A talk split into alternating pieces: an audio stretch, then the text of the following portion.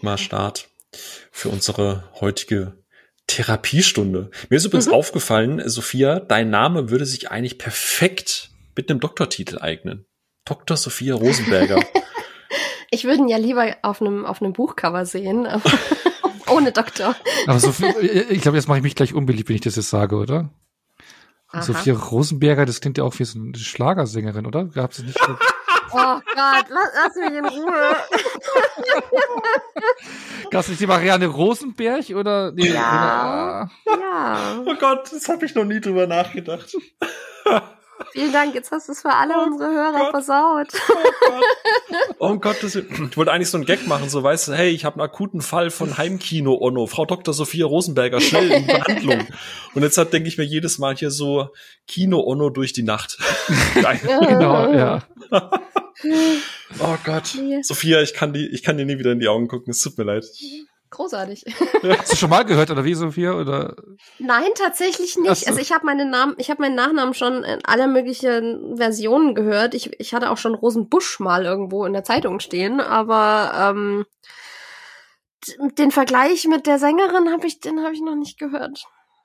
Gratuliere. Ich werde die ganze Episode heute überlegen, welche Songtitel äh, Sophia singen könnte. Ich werde die vielleicht ab und zu einfach mal reinrülpsen. Aber äh, wir genau, wollten dich ja nicht ablenken. Aber musst du, ja, musst du ja zwischendrin aber auch googeln, oder? Oder hast du die alle äh, sofort parat? Ich habe Ey, ohne Scheiß, Atem. Ich hatte ja, wir hatten ja vor kurzem, ähm, ähm, wohnen ja, beziehungsweise wir beide, Onno, hatten ja den Genuss, beziehungsweise, nee, du warst im Urlaub.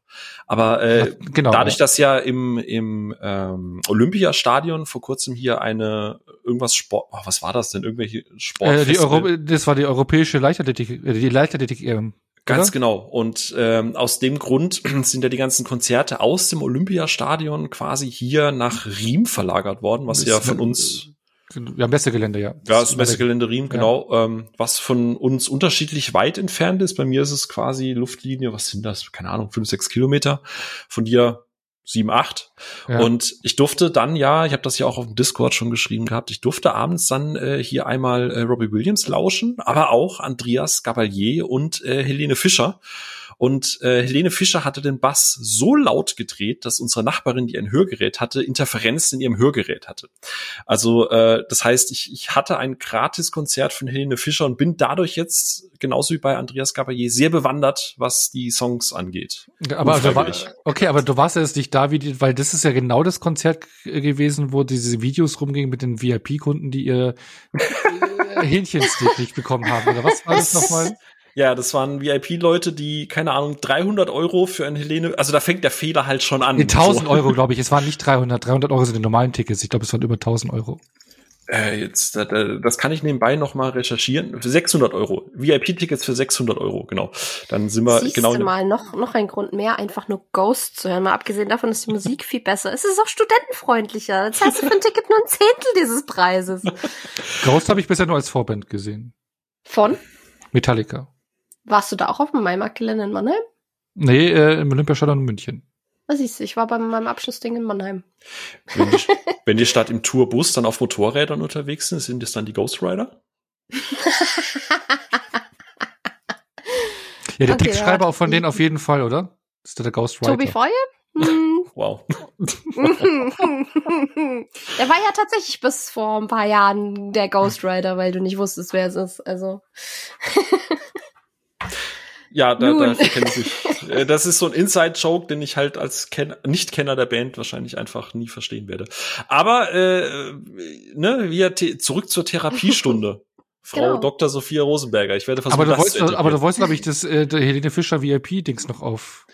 Sechs, nee, genau, stimmt. 600 Euro zahlen die halt für ein VIP-Ticket und äh, weil die das Messegelände Riem halt nun mal äh, Plätze noch um äh, umgebaut hat, äh, weil das ja nun mal ein Ausnahmefall war, dass eben das nicht im Olympiastadion stattfindet, ähm, standen die dann halt VIP-technisch nicht vielleicht so mit direktem Blick auf die Bühne, sondern vielleicht eher so seitlich auf die Bühne.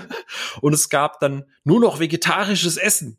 Stell dir das mal vor, du gehst auf ein Schlagerfest, zahlst 600 Euro und kriegst nur vegetarisches Essen. Da haben sich Keine die ganzen, das ist ja, traurig. da haben sich die ganzen alten weißen Herren und Damen äh, sehr intensiv aufgeregt. Das war quasi so ein kleiner äh, Fischstorm, also Shit, Ja, Fischer-Shitstorm. Genau, also so klein ein war der gar nicht, gell?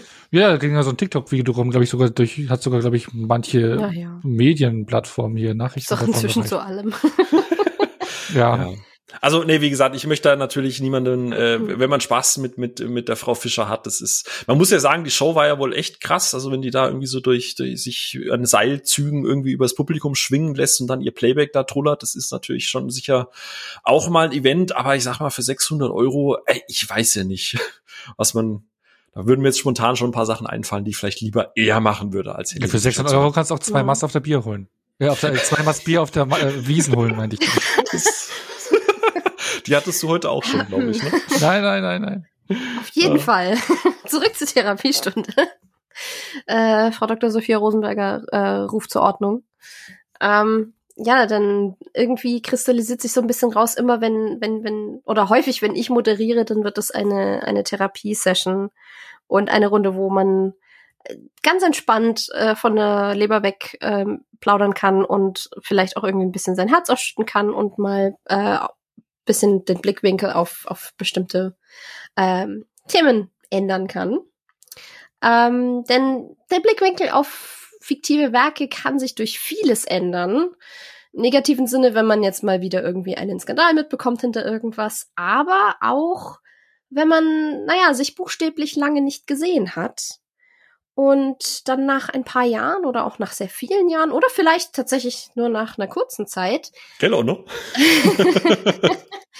eine Zweitsichtung oder einen Rewatch durchführt und dann fällt einem auf, ich meine, ab und zu oder relativ häufig ändert sich dann wahrscheinlich nichts, je nachdem, wie fest man sich in seiner Meinung schon irgendwie eingerichtet hat. Aber manchmal bringt ein Rewatch dann halt doch auch irgendwie Veränderungen mit sich oder neue Erkenntnisse. Und wir haben gedacht, wir widmen uns mal diesem Thema. Und bevor wir da schön tief reingehen, oh Gott, ich bereue jetzt schon, dass ich das so gesagt habe. René ist Ähm. nicht da, alles ist gut. Ja, aber du bist auch da. wow. ähm, ja, bevor wir da tief einsteigen, ähm, bitte ich einmal kurz um Ruhe im Saal.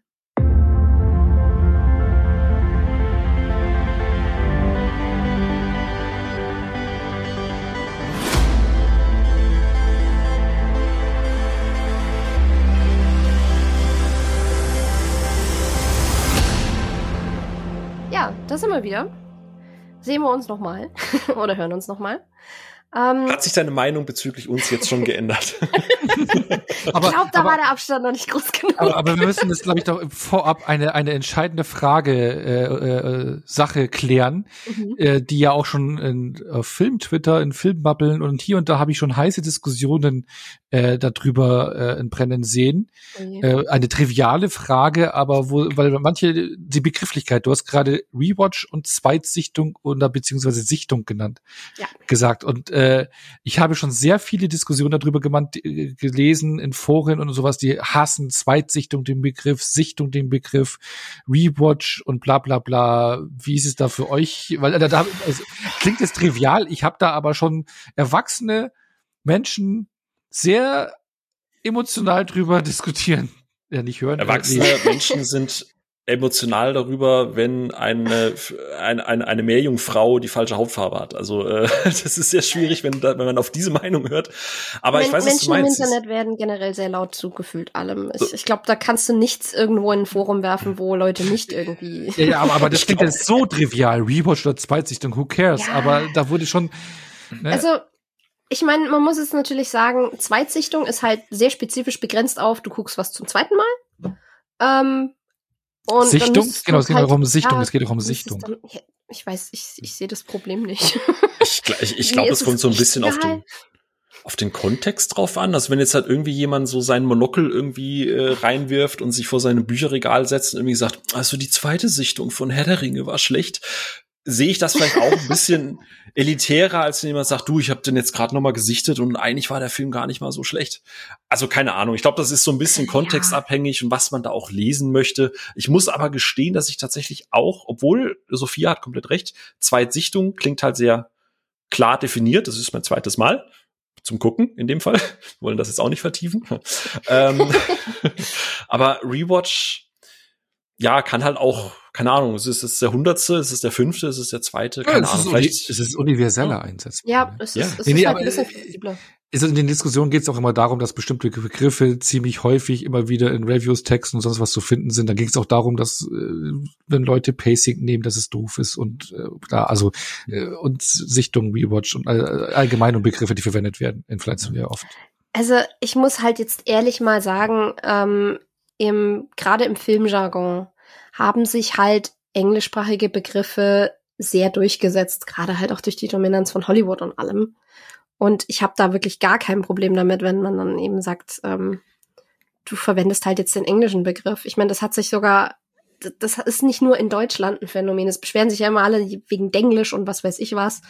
Aber ich habe zum Beispiel äh, ein italienisches Buch über Kultfilme und da liest du auch in jedem Satz gefühlt zwei, drei englische Begriffe, weil das halt einfach der Jargon ist und das hat sich halt so rauskristallisiert und so ändert sich Sprache und da träge ich mich nicht auf. Ich verwende es halt einfach.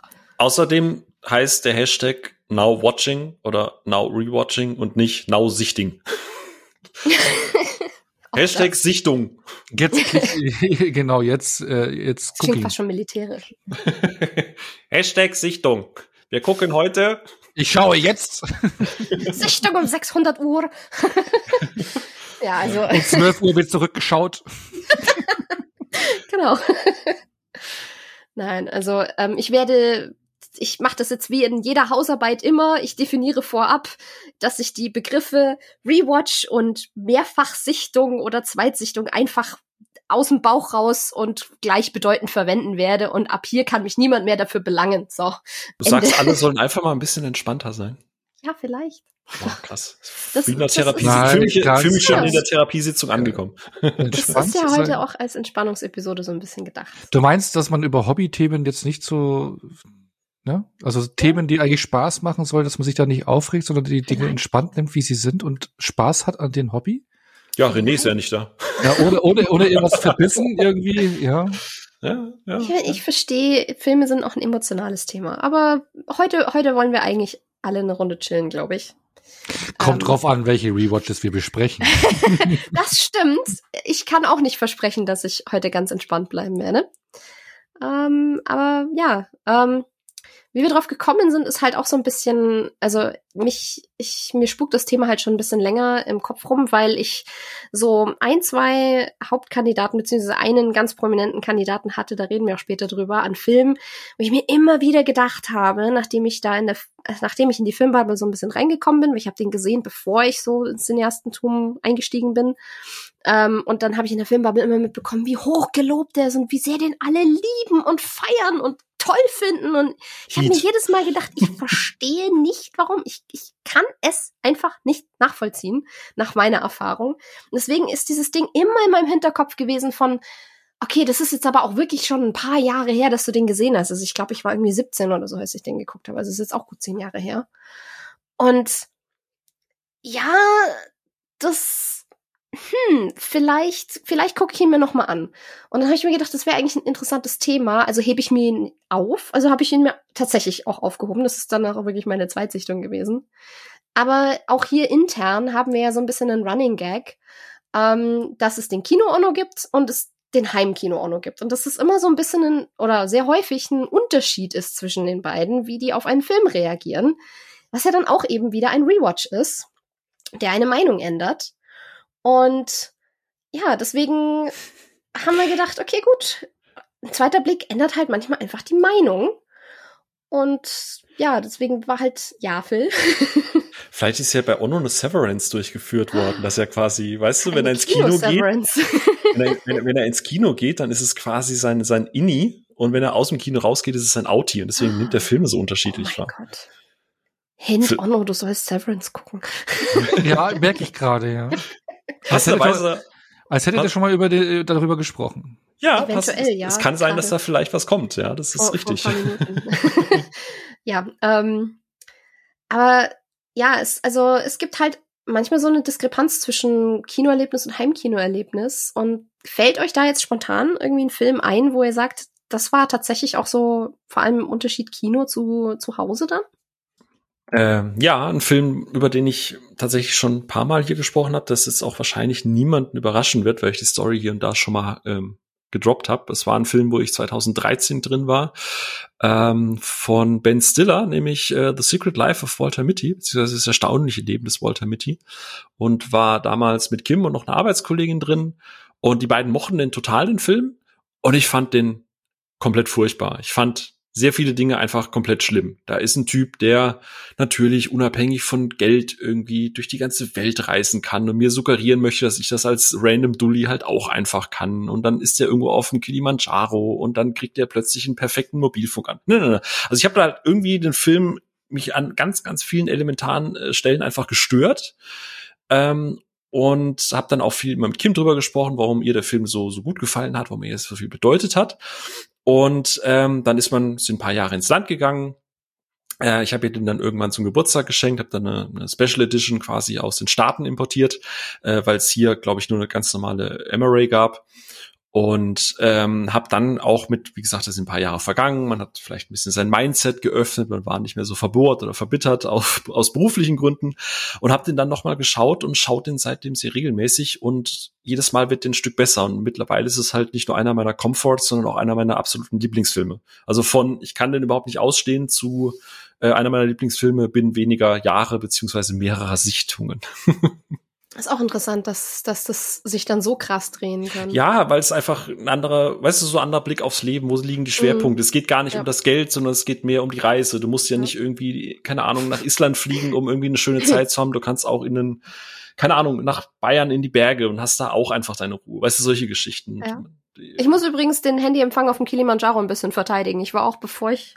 Äh, es ist nicht Deutschland, du hast überall besseren Empfang. Es, es, ist wirklich so. Ich war, ich war vor kurzem äh, wandern in den österreichischen äh, Alpen und war da wirklich weit ab der Zivilisation, mitten in den Bergen, auf dem Gipfel und hatte besseres Internet, als ich es regelmäßig hier im WLAN in Germersheim habe. Also Ja, ging uns auch so. Mir fällt, ich weiß gerade nicht mehr, wo wir waren, weil wir in den letzten zwei Jahren wirklich gefühlt alle Berge hier mal durchgegangen sind. Und oben null Empfang, absolute Ruhe.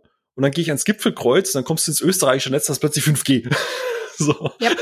ist immer so, ah, ich bin jetzt in Österreich, Internet ist besser. Ja. Also das ist nicht das Unrealistische an diesem Film, das ist vollkommen richtig. Aber wie gesagt, man, man ändert einfach so ein bisschen, man wird ein bisschen älter, man wird ruhiger, man, man findet nicht mehr alles per se scheiße und, und verändert vielleicht auch mal, oder man lernt, dass der Fokus des Films eigentlich ein ganz, ganz anderer ist als, keine Ahnung, der fliegt irgendwo hin. So, genau, wie gesagt, da hat sich einfach die, die Sichtweise auf diesen Film und was er transportieren möchte bei mir komplett geändert.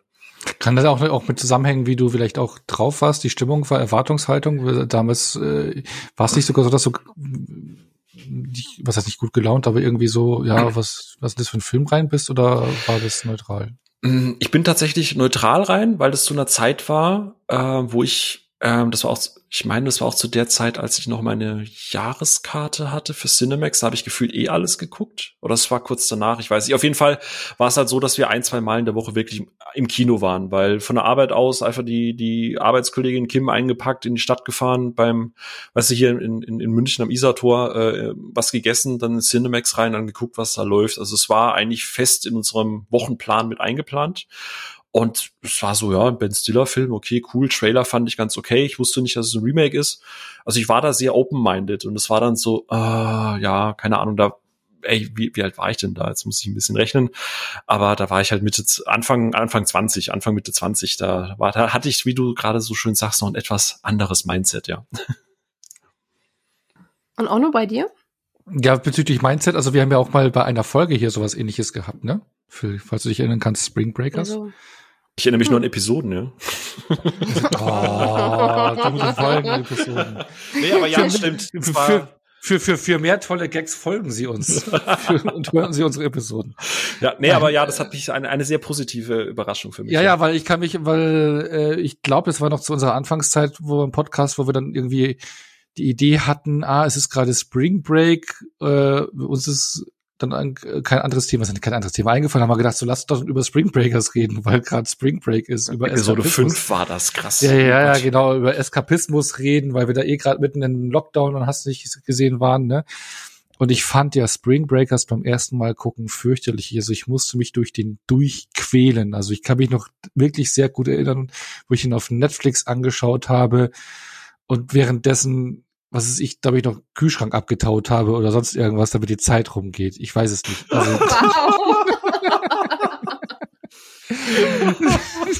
wow. ich stelle mir gerade vor, irgendwie äh, Alien spielt gerade Britney Spears auf dem Piano und ich stehe mit den Maschinenpistolen daneben und der Auto steht mit dem Föhn im Kühlschrank so. oh, das ist scheiße. Spring Break, ja. Kann man mal machen, ja. ja. nee, also ich habe jetzt nicht den Kühlschrank wirklich abgetaut, aber ihr wisst wahrscheinlich, was ich meine. Also ich musste irgendwie mich da wirklich durchqueren. Ich, was dauert eine Stunde 40 oder so, oder ich glaube nicht mal ganz zwei Stunden, aber ja. es war echt eine Qual und es war so, ich glaube auch so, was war ich ja schon bei Letterbox, aber es war so die Zeit, so, ja okay, jetzt hast du den Film angefangen, jetzt wissen wir auch durchboxen, damit du ihn locken kannst oder so. Und ich fand den so scheiße. Ich glaube, ich habe den halben oder einen Ster halben Stern oder einen Stern gegeben. Und im Rewatch hat er dann tatsächlich gewonnen. Also noch nicht wie jetzt bei Phil, dass ich von Saulus zu Paulus, äh, nee, bin hier so vom Kackfilm zum Lieblingsfilm, das noch nicht, aber das, der ist ja auf drei Sterne hochgeklettert und ich kann jetzt mehr akzeptieren und äh, respektieren, was der Film macht und auch ja, verstehen und, und mehr wertschätzen und hat mir mehr gefallen.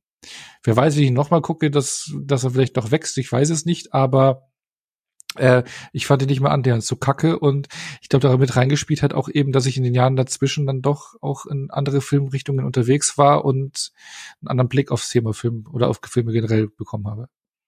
Aber da werden wir auch nachher noch bei den Hausaufgaben noch einen Film haben, wo es ähnlich ist.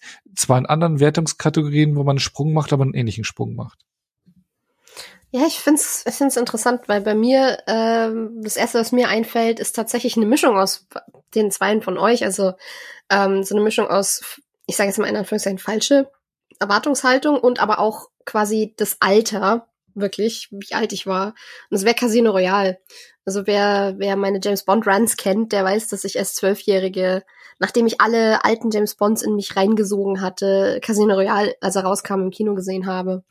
Und natürlich zu dem Zeitpunkt war Roger Moore so ein bisschen mein Lieblingsbond, weil der halt witzig war und, und, und spaßig und Bond war halt für mich eher ein bisschen so Abenteuer und Klamauk und was weiß ich was und dann kommt Casino Royale und macht einen Hard Reset in absolut realistisch, gritty, düster und, und humorlos so ungefähr. Und äh, das hat mich halt einmal so komplett über den Haufen geworfen und ich kam raus und ich war so stocksauer. Und ähm, das, das hat sich halt ziemlich gebissen und dann habe ich ihn zu Hause nochmal geguckt mit meiner Familie und die waren genauso entsetzt, weil meine Eltern da halt auch eher so nostalgisch sind und, und andere Erwartungen an James Bond haben. Und da war ich aber auch schon ein bisschen älter und fand ihn schon nicht mehr so schlimm. Und dann habe ich ihn ein drittes Mal zu Hause alleine geguckt, mit niemandem, der irgendwie noch dazu gestöhnt hätte und sich geärgert hätte. Und da habe ich ihn dann wirklich mögen gelernt. Also das ist schon interessant, wie das Umfeld, das Alter, die Attitude, alles das so stark beeinflussen kann. Ich finde das auch immer so total spannend. Wir hatten es ja schon ganz, ganz oft mit, mit ähm, René oder auch jetzt hier, gerade in unseren Batman-Episoden, ne?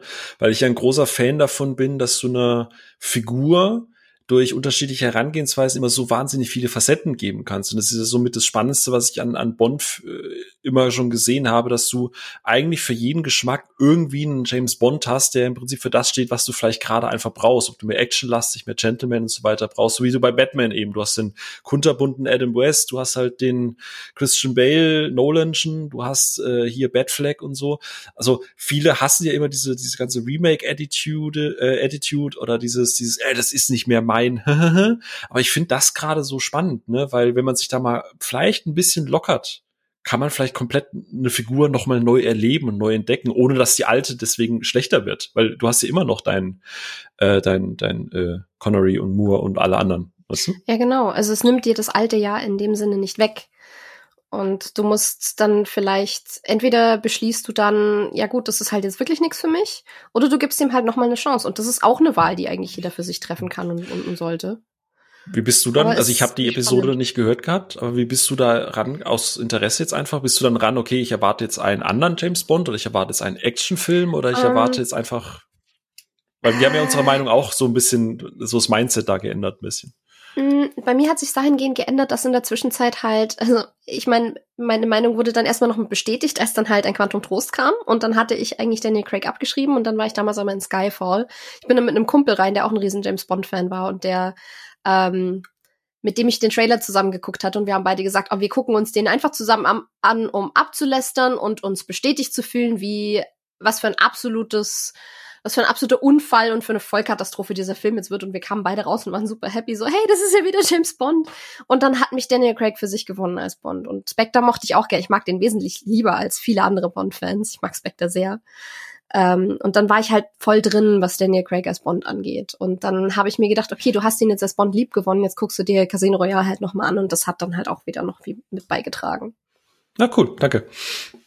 Das ja, ähm, wir haben wir haben tatsächlich auch mal in der Community rumgefragt, äh, wie ihr denn so zum zum Thema Rewatches steht und ähm, zu wem ihr vielleicht eure Meinung geändert habt. Und ähm, bei uns auf Discord hat zum Beispiel äh, der gute Randale Ralf ähm, gemeint, dass zum Beispiel bestimmte Sachen in seiner äh, in seinem Ansehen immer weiter steigen, je öfter er es guckt. So zum Beispiel ähm, hier Carpenter's The Thing ähm, und dass der für ihn jetzt auf einem absoluten Thron steht und halt auch erst durch die wiederholten Sichtungen. Ähm, genauso wie bei Donnie Darko, wo er halt ähm, beim ersten Mal so ein bisschen blank dastand an der Ende und dann meint, ja, jetzt, jetzt erkennt er das Meisterwerk darin und ähm, dann gibt's halt auch Filme, die beim ersten Mal wirklich wütend gemacht haben, wie Independence Day 2 und die dann aber, wo man sich dann vielleicht ein bisschen entspannter ransetzen kann bei der Zweitsichtung und dann einfach unterhalten lässt oder ja, Snyder fiel halt auch. Phil. ähm, also er hat gemeint hier Man of Steel, ähm, dass ihn Snyders Interpretation beim ersten Mal sehr überrumpelt hat und er nichts damit anfangen konnte. Ähm, aber dass er den Film inzwischen tatsächlich fantastisch fand.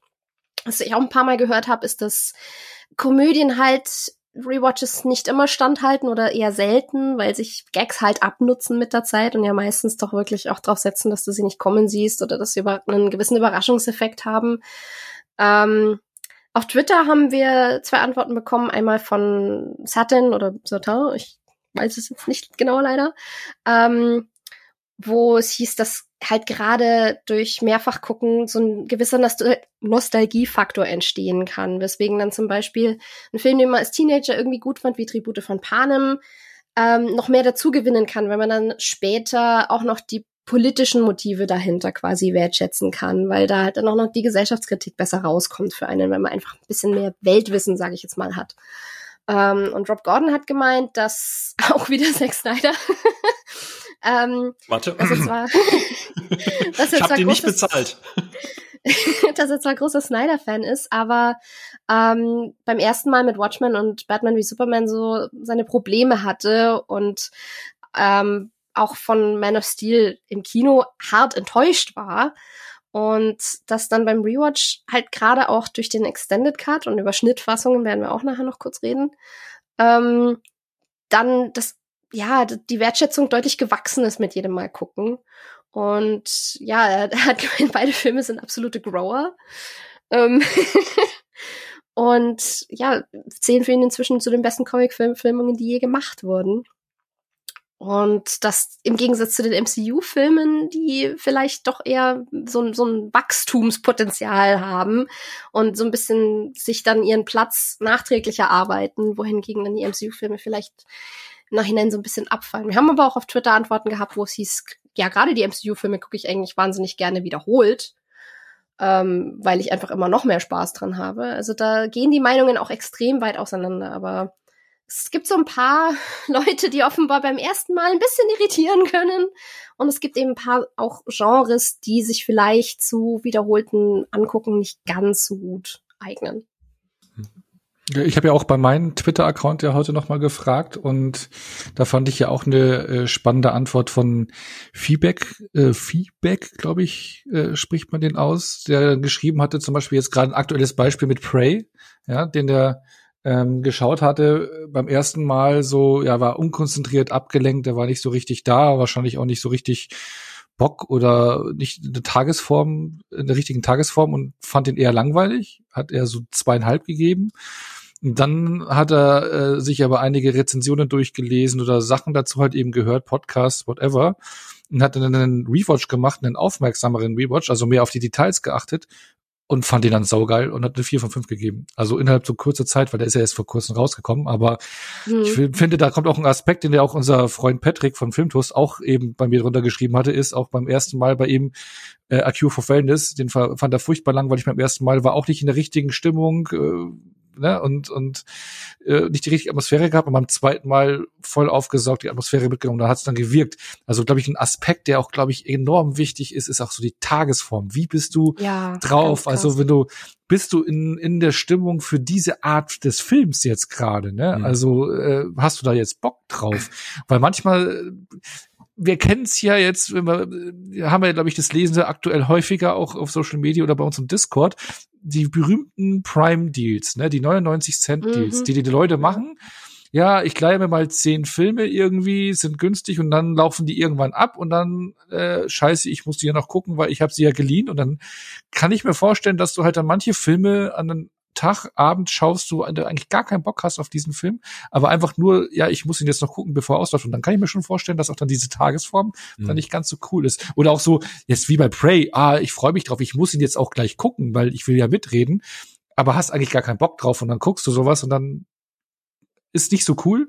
Und ja. dann guckst du es irgendwann mal entspannter, mit anderer Erwartungshaltung. Du weißt, hast du unseren Podcast gehört? Hast du genau, hast den Podcast gehört, hast die Details, weißt, worauf du achten musst und dann kannst du dir besser taugen. Kann ich, kann ich voll nachvollziehen. Ein, ein, einen guten Punkt, den ich vielleicht noch kurz anbringen möchte, weil du hast gerade schon gesagt, hier eine, auch wieder klassische Diskussion, ne, DCU, äh, DCU, MCU, äh, auch ein Punkt, den eine unserer Hörerinnen gesagt hat, die Juna, die gesagt hat, Dune fand ich im Kino fantastisch, zu Hause dann nur noch sehr gut anzusehen. Und ich glaube, in dem zweiten Teil wird der vielleicht wieder gewinnen, wenn die Story dann mal Fahrt aufnimmt. Und ähm, natürlich freue ich mich sehr, dass das äh, Zack Snyder hier wieder sehr positiv weggekommen ist. Aber ich muss Rob in einem Punkt widersprechen, was das, dass man nicht über Marvel und was auch immer redet. Der Punkt ist, und ich glaube, das ist auch super, super wichtig, und da bin ich sehr bei Dune gespannt, weil das ist nicht das erste Mal, dass ich lese, dass ähm, Dune, dieser wir erinnern uns, wir haben uns in unserer Denis Villeneuve-Episode ja auch drüber unterhalten, ne, dass dieser ah, 5 von 5 Meisterwerk, wunderschön, geilster Film aller Zeiten, dass das so ein bisschen beim zweiten Mal zu Hause gucken mhm. so ein mhm. kleines bisschen abfällt, aber halt nicht böse gemeint, dass der Film plötzlich schlecht ist, aber das ist halt ein erster Teil von etwas. Das heißt, auch ein Man of Steel oder ein, ein, ein keine Ahnung, ein, ein erster oder ein erster Iron Man, die wachsen halt damit, dass das Universum drumherum sich anreichert, dass du halt den Gesamtkontext dann irgendwie neu einsortieren kannst. Und ich glaube, das ist, was heute ganz, ganz selten passiert, dass man die Geduld hat, etwas im Gesamtkontext zu bewerten. Weil ich widerspreche Rob in dem Punkt, ähm, dass in vielen Jahren auch immer noch vielleicht nicht über einzelne MCU-Filme gesprochen wird, weil über ein Tor 2 wird man in Zukunft nicht mehr reden, weil der ist halt einfach Crap. Aber du wirst trotzdem über Tor an sich reden, weil der im, im Laufe ja. der Zeit und dieser ganzen Filme wird der immer Teil dieses MCU sein. Und deswegen werden die Leute das MCU lieben, weil da diese Figur mit drin ist.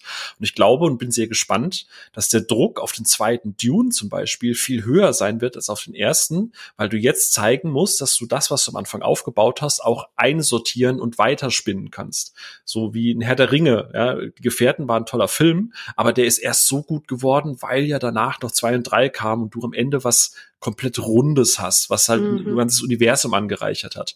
Ja. Und ähm, deswegen glaube gerade in dem Kontext sind Rewatches halt immer super wichtig, um, um im Kontext einsortieren zu können. So, vielleicht auch mal zurück zu, ja. Äh, zurückzurudern und zu sagen, okay, äh, vielleicht ist der zweite doch besser als der erste, ohne den ersten jetzt scheiße finden zu müssen, ne?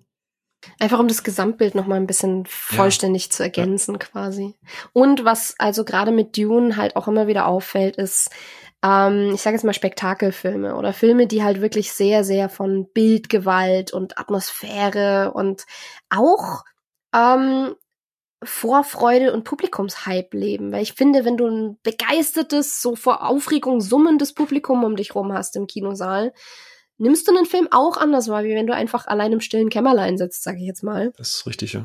Und das haben, hat auch äh, jemand aus der Community erwähnt, ich weiß leider gerade nicht mehr wer, ähm, wo es dann hieß, ja, Avatar im Kino, das so der geilste Film der Welt. Und dann zu Hause halt nur noch ganz okay bis ziemlich langweilig sogar weil einfach dieser Film darauf ausgelegt ist, dass du einfach in diese Welt eintauchst und dafür musst du ins Kino. Das wirkt einfach zu Hause nicht so, solange du nicht ein privates kleines Heimkino hast mit Projektor und großer Leinwand und Jimmy war das übrigens. An der äh, Grüße. Ja, ich hab's gerade mal rausgekriegt. genau, und es ist halt ähm, ja, das, genau, genau deswegen heißt es halt regelmäßig auch Kino, dafür werden Filme gemacht, weil manchmal brauchst du halt wirklich die große Leinwand, damit du den Film genauso genießen kannst, wie er vielleicht mal angedacht war. Das oder auch Festivalfilme, wenn man das ja. Fantasy Filmfest guckt. Also bei mir war es auch zum Beispiel Psycho Gorman, den ich im Kino voll abgefeiert habe, also richtig stark bewertet habe und der zu Hause dann schon ein bisschen verloren hat von der Faszination, weil eben, wenn du vom Fantasy Filmfest bist, dann hast du ja noch mal ein viel spezielleres Publikum, ja. Also wenn du dann ja. irgendwelche Gore-Szenen hast, dann wird halt dann gejubelt, wenn da irgendwas ne, abgeht. So, und ich meine, das machst du ja alleine zu Hause jetzt nicht so. Oder wenn du jetzt den Film zum Beispiel im normalen, regulären Kinobetrieb sehen würdest, hast du ja auch ein anderes Publikum. Aber da hast du mhm. speziell für das Genre ja. geeignetes Publikum und dann gibt's so die Crowd Pleasure, ja, die halt abgehen und das ganze Publikum jubelt und das reißt dich halt mit. Und ja, ein RRR ist, glaube ich, ja. wenn der einfach nur auf Netflix erschienen ja. wäre, ganz anders, ne? Ja. Ey, den würde ich so gerne mal wirklich mit ja. einem kompletten ja. Publikum sehen. Ich glaube, den hätte ich auch super gerne in einem indischen Kino gesehen. Wie, wie, die, die, haben, die haben ja teilweise gefühlt die Säle zerlegt während diesem Film. Aber ja, das, die, das Publikum macht tatsächlich auch nochmal was aus. So mein, mein erstes Mal Deadpool gucken war einfach nur der Hammer, weil der ganze Saal voll war. Das war der größte Saal in Neu-Ulm im Cineplex und ey, alles hat sich weggeschmissen und dann ich meine, das ist ja, es ist ja wissenschaftlich erwiesen, dass wir über Spiegelneuronen so ein bisschen auch wiedergeben, was uns unsere Mitmenschen vorleben und genau deswegen Humor geteilt so gut funktioniert, weil wenn jemand anders lacht, dann lachen wir eigentlich automatisch schon ein bisschen mit und haben mehr Spaß dran. Und ja, Komödien, gute, also mit einem guten Publikum machen wesentlich mehr Spaß, als wenn du alleine davor sitzt und dann lachst du halt wirklich vielleicht eher laut mit, statt so dieses typische, und in dich reinschmunzeln zu haben. Das mache ich immer. Nee, aber bei mir ist auch noch ein Beispiel hier Captain Marvel. Okay. Das war meine erste Pressevorführung ever in einem Marvel-Film. da war ich ja voll happy. Wow, ich kann, es war sogar noch eine Woche vorher. Mittlerweile sind die ja nur einen Tag vorher, glaube ich, vor Release. ich glaube, ich war eine Woche vor Release. Ich war eh aufgeregt. Wow, geil, der erste MCU-Film ever, Pressevorführung, was ich rein darf und gucken kann. Da war ich eh schon happy und aufgeregt und habe mich gefreut, Captain Marvel endlich auf der Leinwand zu sehen. Und dann gab's, nachdem der Film fertig war, haben alle geklatscht. Und dann, und das hat mich auch noch, also das ganze Publikum hat, also die also Pressevorführungspublikum, die haben geklatscht und waren happy und bla bla bla, ne? Und das hat mich auch voll mitgerissen und so eine ziemlich guten Wertung hinreißen lassen. Ja. Wir machen alle mal und, Fehler. Und, ja. und, dann bin ich ein paar Tage später mit Phil in, den reingegangen. Bin, bin voll erwartungsvoll reingegangen, weil ich ja voll begeistert war. Ich sehe, ich gucke immer so schön freudig zum Phil so rüber, ultra toll rüber und danach gehen wir raus und der Phil zerschmettert und lässt sich voll über den Phil ab und ich, ich saß dann so da, äh, stand so da und das hat mich, was heißt getroffen war, da war ich schon so erschüttert. Ich so, hör, der war doch gut, ja. Ja, das ging mir ähnlich mit ähm, ähm, Miss Peregrine's Home for Peculiar Children. Ähm, hier der, der äh, Tim Burton-Film.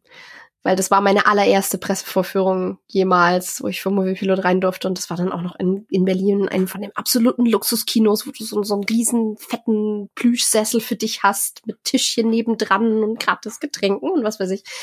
Ähm, und ich war so aufgeregt für meine erste Pressevorführung und war dementsprechend super gehypt und habe den Film auch deutlich positiver wahrgenommen als dann beim Rewatch zu Hause. Ich finde den immer noch ein bisschen unterbewertet, aber ähm, ich, ich sehe jetzt seine Schwächen halt auch deutlich.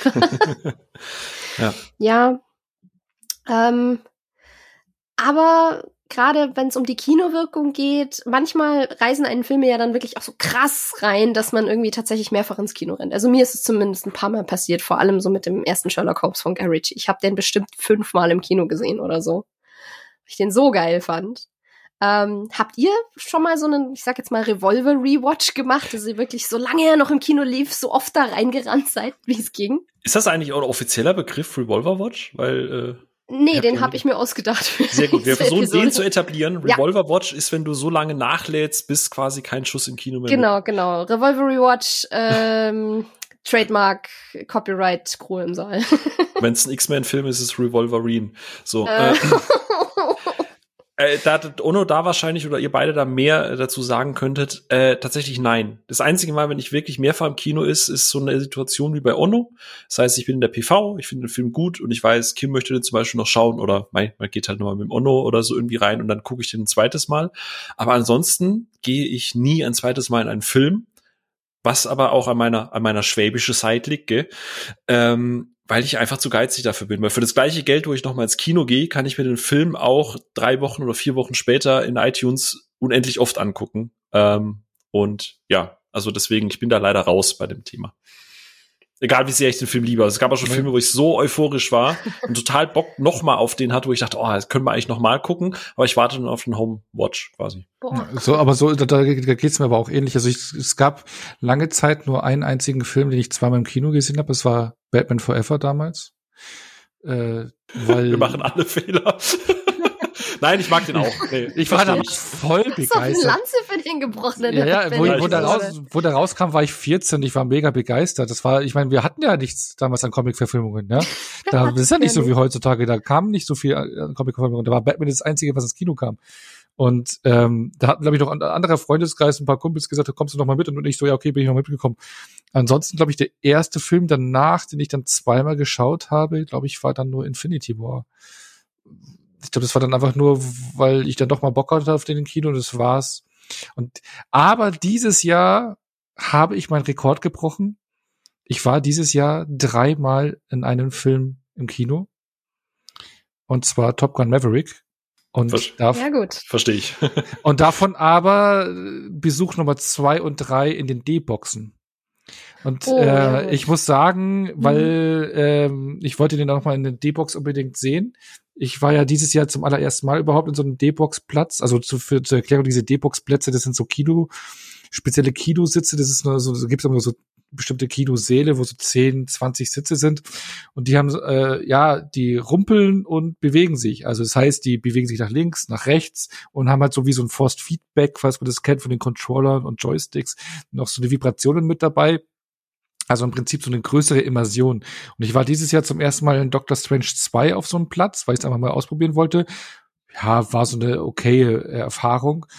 Und ja, und Top Gun Maverick hatte ich beim ersten Mal normal im Kino gesehen und dann äh, eben nochmal in der D-Box und holy moly Coley war das eine Erfahrung. Der Film ist genau dafür gemacht oder die Sitze sind dafür gemacht. Dr. Strange war befremdlich, aber bei Top Gun, weil du eben in diesem Cockpit drin sitzt, nach links und rechts sich bewegst und es mitrüttelt, es war eine wahnsinns immersive Erfahrung. Ähm, hat den Film nochmal erheblich hochgewertet, war ein geiles Kinoerlebnis. Ähm, und ja, das habe ich dann eben noch einen Arbeitskollegen davon vorbeschwert, wie geil ist es, bin mit denen auch nochmal reingegangen. Äh, mit dem Max, Grüße Max, ist auch ein äh, Patreon. Äh, Hörer von uns, ne? Also nochmal spezielle Grüße kann man rausrichten, genau, mit denen ich nochmal rein, weil ich davor beschwärmt hatte.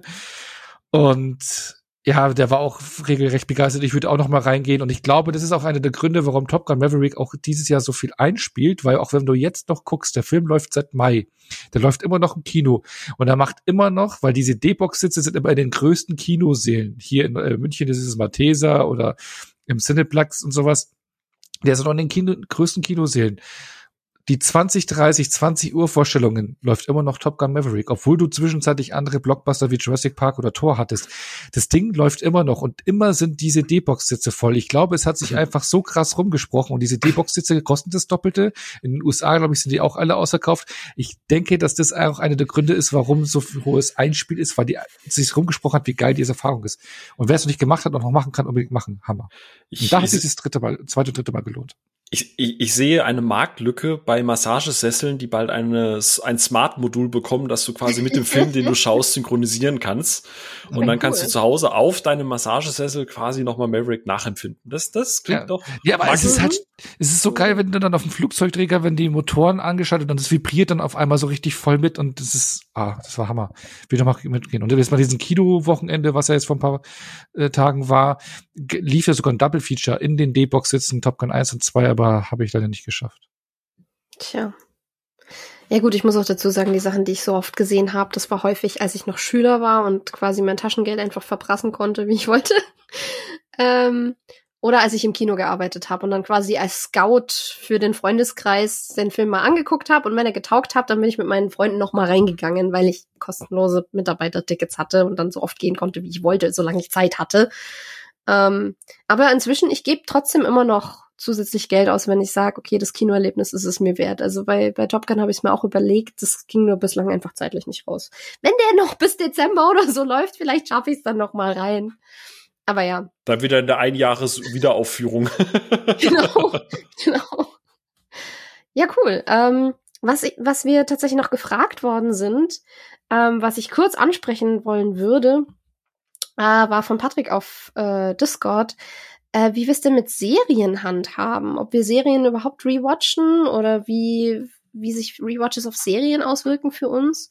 Äh, weil für ihn halt Breaking Bad und Better Call Saul quasi beim, beim nochmal schauen ähm, sich die Wahrnehmung so von den Figuren einem ähm, geändert hat und man manchen Figuren vielleicht etwas etwas wohlgesonnener gegenübersteht beim zweiten Mal und äh, andere Figuren vielleicht noch viel viel mehr hassen lernt. Und ähm, ich bin ich bin ein sehr großer Fe äh, Ferien-Rewatcher, genau, ein Serien Serien-Rewatcher, Serientäter, ähm, weil so, ich habe halt so meine Comfort-Serien und die habe ich halt auch schon fünf Millionen Mal durchgeguckt. Ähm, zuletzt jetzt Sandman innerhalb sehr kurzer Zeit. Also sobald ich mit der ersten Staffel durch war, habe ich sie noch dreimal geguckt, einfach weil ich immer wieder Zeit mit diesen Figuren und in diesen Welten verbringen Bitte was, wollte. noch dreimal? Also das heißt, du hast schon die schon viermal geguckt? Ich bin inzwischen beim fünften Rewatch. Bitte was? Die ist doch erst letzten Monat rausgekommen oder so.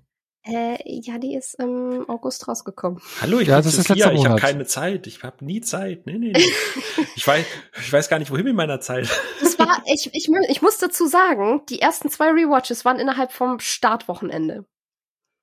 Also du hast quasi allein äh, Sandman in die Charts gepackt. Gefühlt, ja. Das war, das war nachdem ich meine Bachelorarbeit abgegeben hatte. Also an dem Abend, wo ich mit Schreiben fertig geworden war, ist die Serie erschienen. Dann habe ich sie weggebinged, quasi innerhalb von einer Nacht so ungefähr. Und dann habe ich sie abgegeben und dann habe ich zur Belohnung einfach noch mal zweimal Sandman geguckt, weil ich Wie mir dann ausnahmsweise ein paar Tage freigegeben habe. Aber äh, da, also, da muss ich jetzt mal kurz, äh, wenn ich intervenieren, wäre falsch, aber irgendwie rein zwischengrätschen, weil ich das echt bemerkenswert finde, weil, okay, bei, bei mir ist es ein bisschen was anderes, weil Zeit, glaube ich, bei mir noch ein bisschen rarer gesät ist mit Familie und Job und alles. Äh, ich habe nur kleine Zeitfenster, weil bei mir ist es so, wenn ich jetzt was geguckt habe, gerade Serie ist halt mega zeitaufwendig.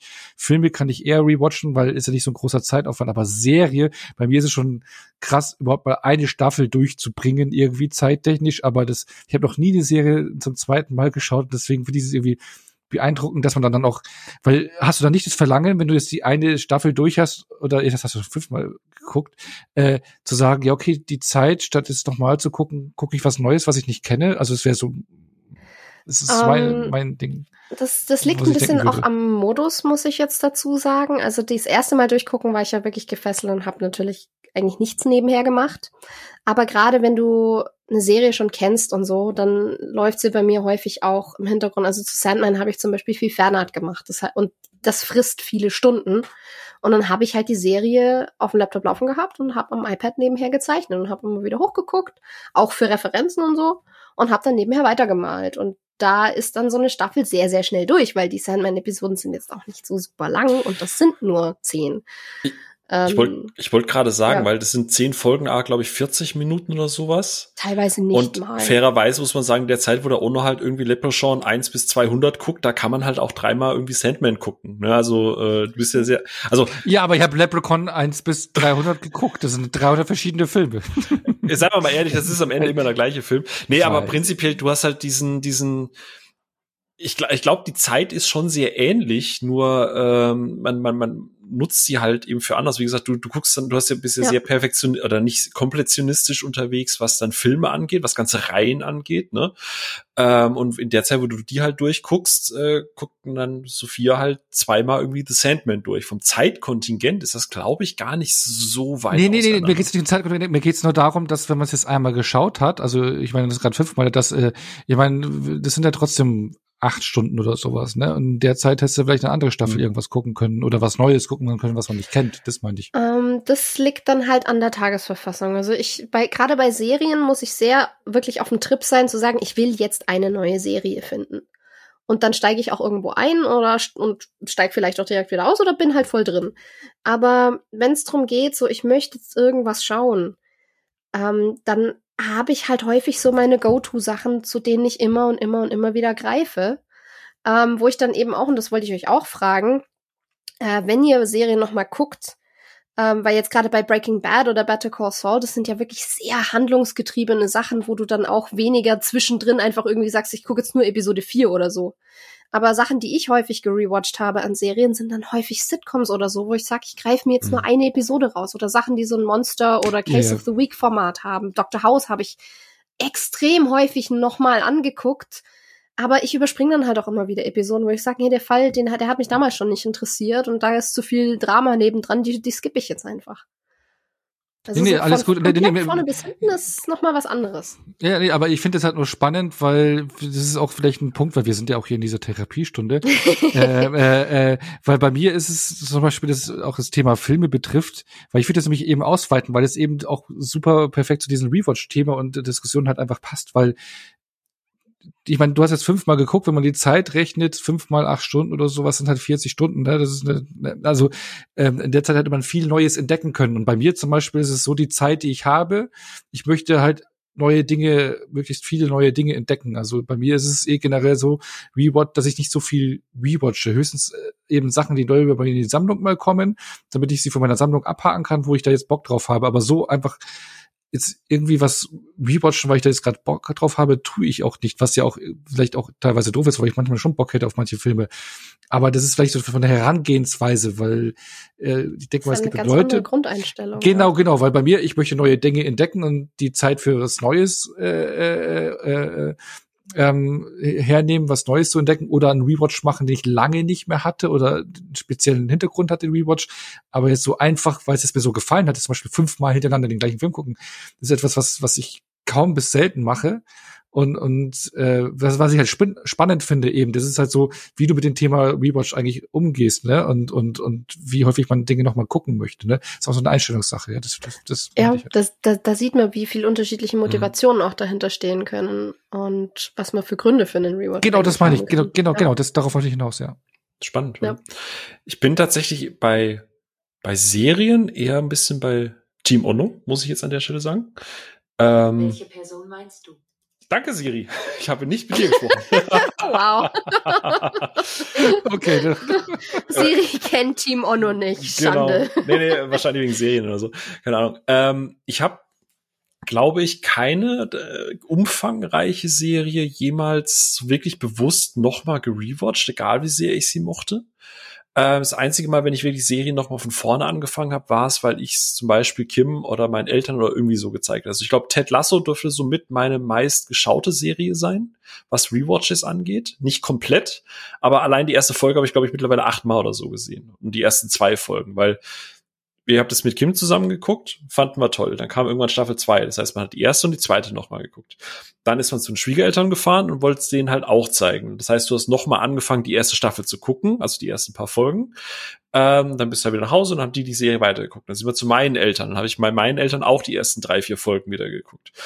Ähm, aber da war es, wie gesagt, weil ich Leute davon überzeugen wollte, dass es sich lohnt, diese Serie zu gucken, weil es eben nicht nur um Fußball geht. mhm, ähm, ja, mache ich aktuell mit meinem Freund. Bislang ist er sehr angetan und ich sehr glücklich. Sehr schön. ähm, dann war es zum Beispiel so, Mythic Quest habe ich angefangen und habe ich dann abgebrochen. Dann habe ich das äh, haben Kim und ich das noch, nee, stopp, umgekehrt. Ich habe es mit Kim angefangen zu gucken mit The Quest und sie ist dann ausgestiegen. Ich habe dann noch weiter geguckt, bin dann auch ausgestiegen. Hab dann aber irgendwann noch mal eine Folge gesehen, wo ich dachte, oh, die ist eigentlich cool. Okay, hab dann noch mal angefangen, hab dann gesagt, ey, jetzt macht das mehr Sinn. Dann, dann hat's geklickt, dann habe ich Kim noch mal mit dazu geholt. Ähm, Sie guckt jetzt gerade mit mir im Rewatch Supernatural, was ja sehr, also sie hat bis Staffel 13 geguckt. Das heißt, du hast ja bis dahin schon irgendwie 300 Folgen oder so. Das heißt, sie guckt das zum zweiten Mal, ich jetzt zum ersten Mal. Und 14 und 15 gucken wir dann beide zum ersten Mal. Aber ich mag die Serie, aber ich werde die auch nie wieder gucken, weil da bin ich wieder bei Ono. Da ist mir die Zeit tatsächlich einfach zu schade. Ähm, es gibt viele Serien, die ich vielleicht gerne noch mal gucken wollen würde, aber dann bleibst du halt nicht bei Staffel 1. Und deswegen mag ich und ein Punkt, wo ich halt Ono widerspreche, was die Zeit angeht, ähm, so Serien wie In With the Devil oder Severance oder Ted Lasso, die kannst du, den kompletten Content, den es gibt, kannst du an einem Tag, wo du sonst ein oder zwei Filme guckst, weggucken. weil die gehen 40 Minuten, sind sechs bis acht Folgen, dann ist das Thema durch. Aber es ist nicht, weil ich einen Film gucke. Naja, also Ted Lasso, die erste Kommt Staffel. auf die Filmlänge an. Nein, genau. nein, mein Film. Also ich schaue mir äh, abends einen Film an für 90 Minuten teilweise ja. gerne nach der Arbeit und äh, das so ist keine, ja, das ist keine sechs Folgen Miniserie. Sorry, aber ja. Ja. Ja, ich verstehe, was du meinst, Phil. Ja. Ähm. Aber wie gesagt, ansonsten bei Serien eher tendenziell auch bei bei bei Ono. Ich, es gibt zu viele Serien, ähm, aber es gerade so Sachen wie keine Ahnung, Friends oder so, ne, da, da guckt man natürlich immer mal wieder dazwischen rein. Oder wenn die mal im Free TV liefen, früher, wo man noch Free TV geguckt hat und so. Aber äh, ich gucke lieber Filme nochmal als Serien, muss ich ganz ehrlich sagen. Finde ich echt spannend, weil also für mich ist das tatsächlich kein un großer Unterschied, ob ich noch mal eine Serienepisode gucke von irgendwas Speziellem oder ob ich noch mal einen Film gucke, weil ich so ein Mensch bin, der halt sein Herz extrem an Charaktere hängt.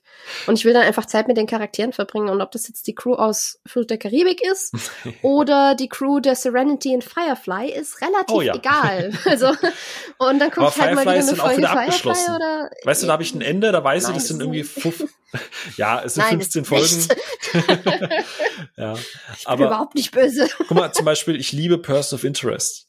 Und wir haben es damals irgendwie nicht geschafft, die letzten fünf Folgen zu gucken von der kompletten Serie.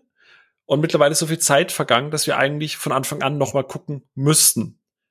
Aber das ist dann so das Thema Zeit. Und jetzt aktuell ist halt eben die Zeit blockiert für Supernatural.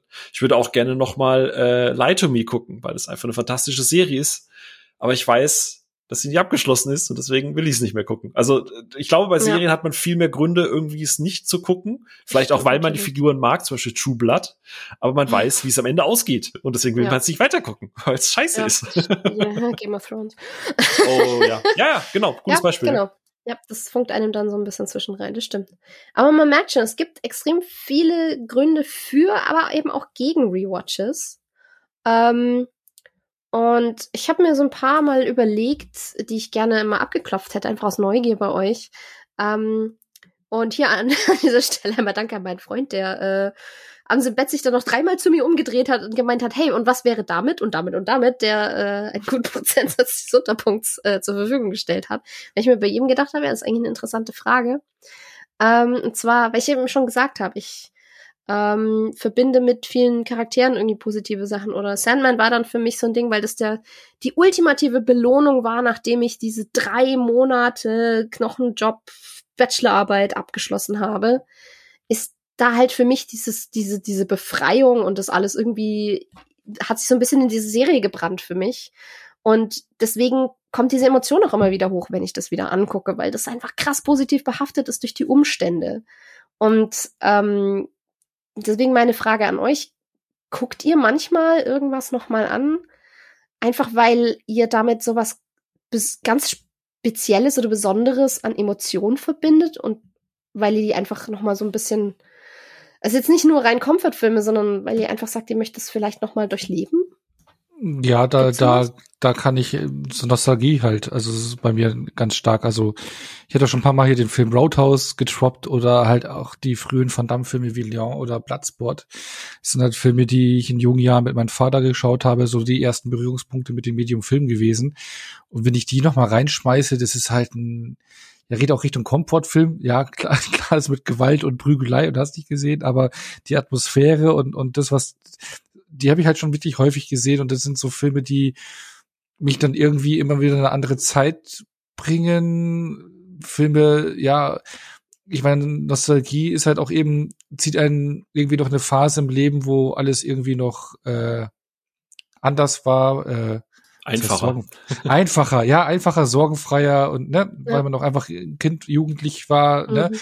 Und Filme, die ich halt eben damals gesehen habe, oder wenn ich jetzt auch in Desperado reinschmeißen würde, From Dust Till Dawn, das sind alles Filme, die ich halt in jungen Jahren, Teenie-Jahren gesehen habe.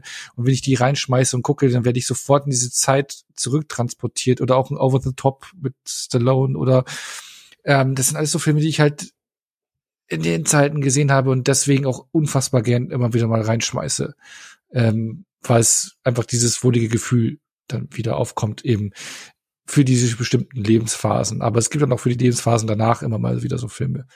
Und ich glaube, ein anderes Ding ist, glaube ich, das wird vielen so gehen. Es gibt halt auch so Season, Season oder saisonal abhängige Filme. Mhm, ja, klar. Weihnachten, Halloween, Weihnachten, ne? Was ich stirb langsam zu Weihnachten. Oder Kremlins ist auch, habe ich die letzten Jahre auch immer wieder reingeschmissen. Oder zu Halloween bestimmte Filme.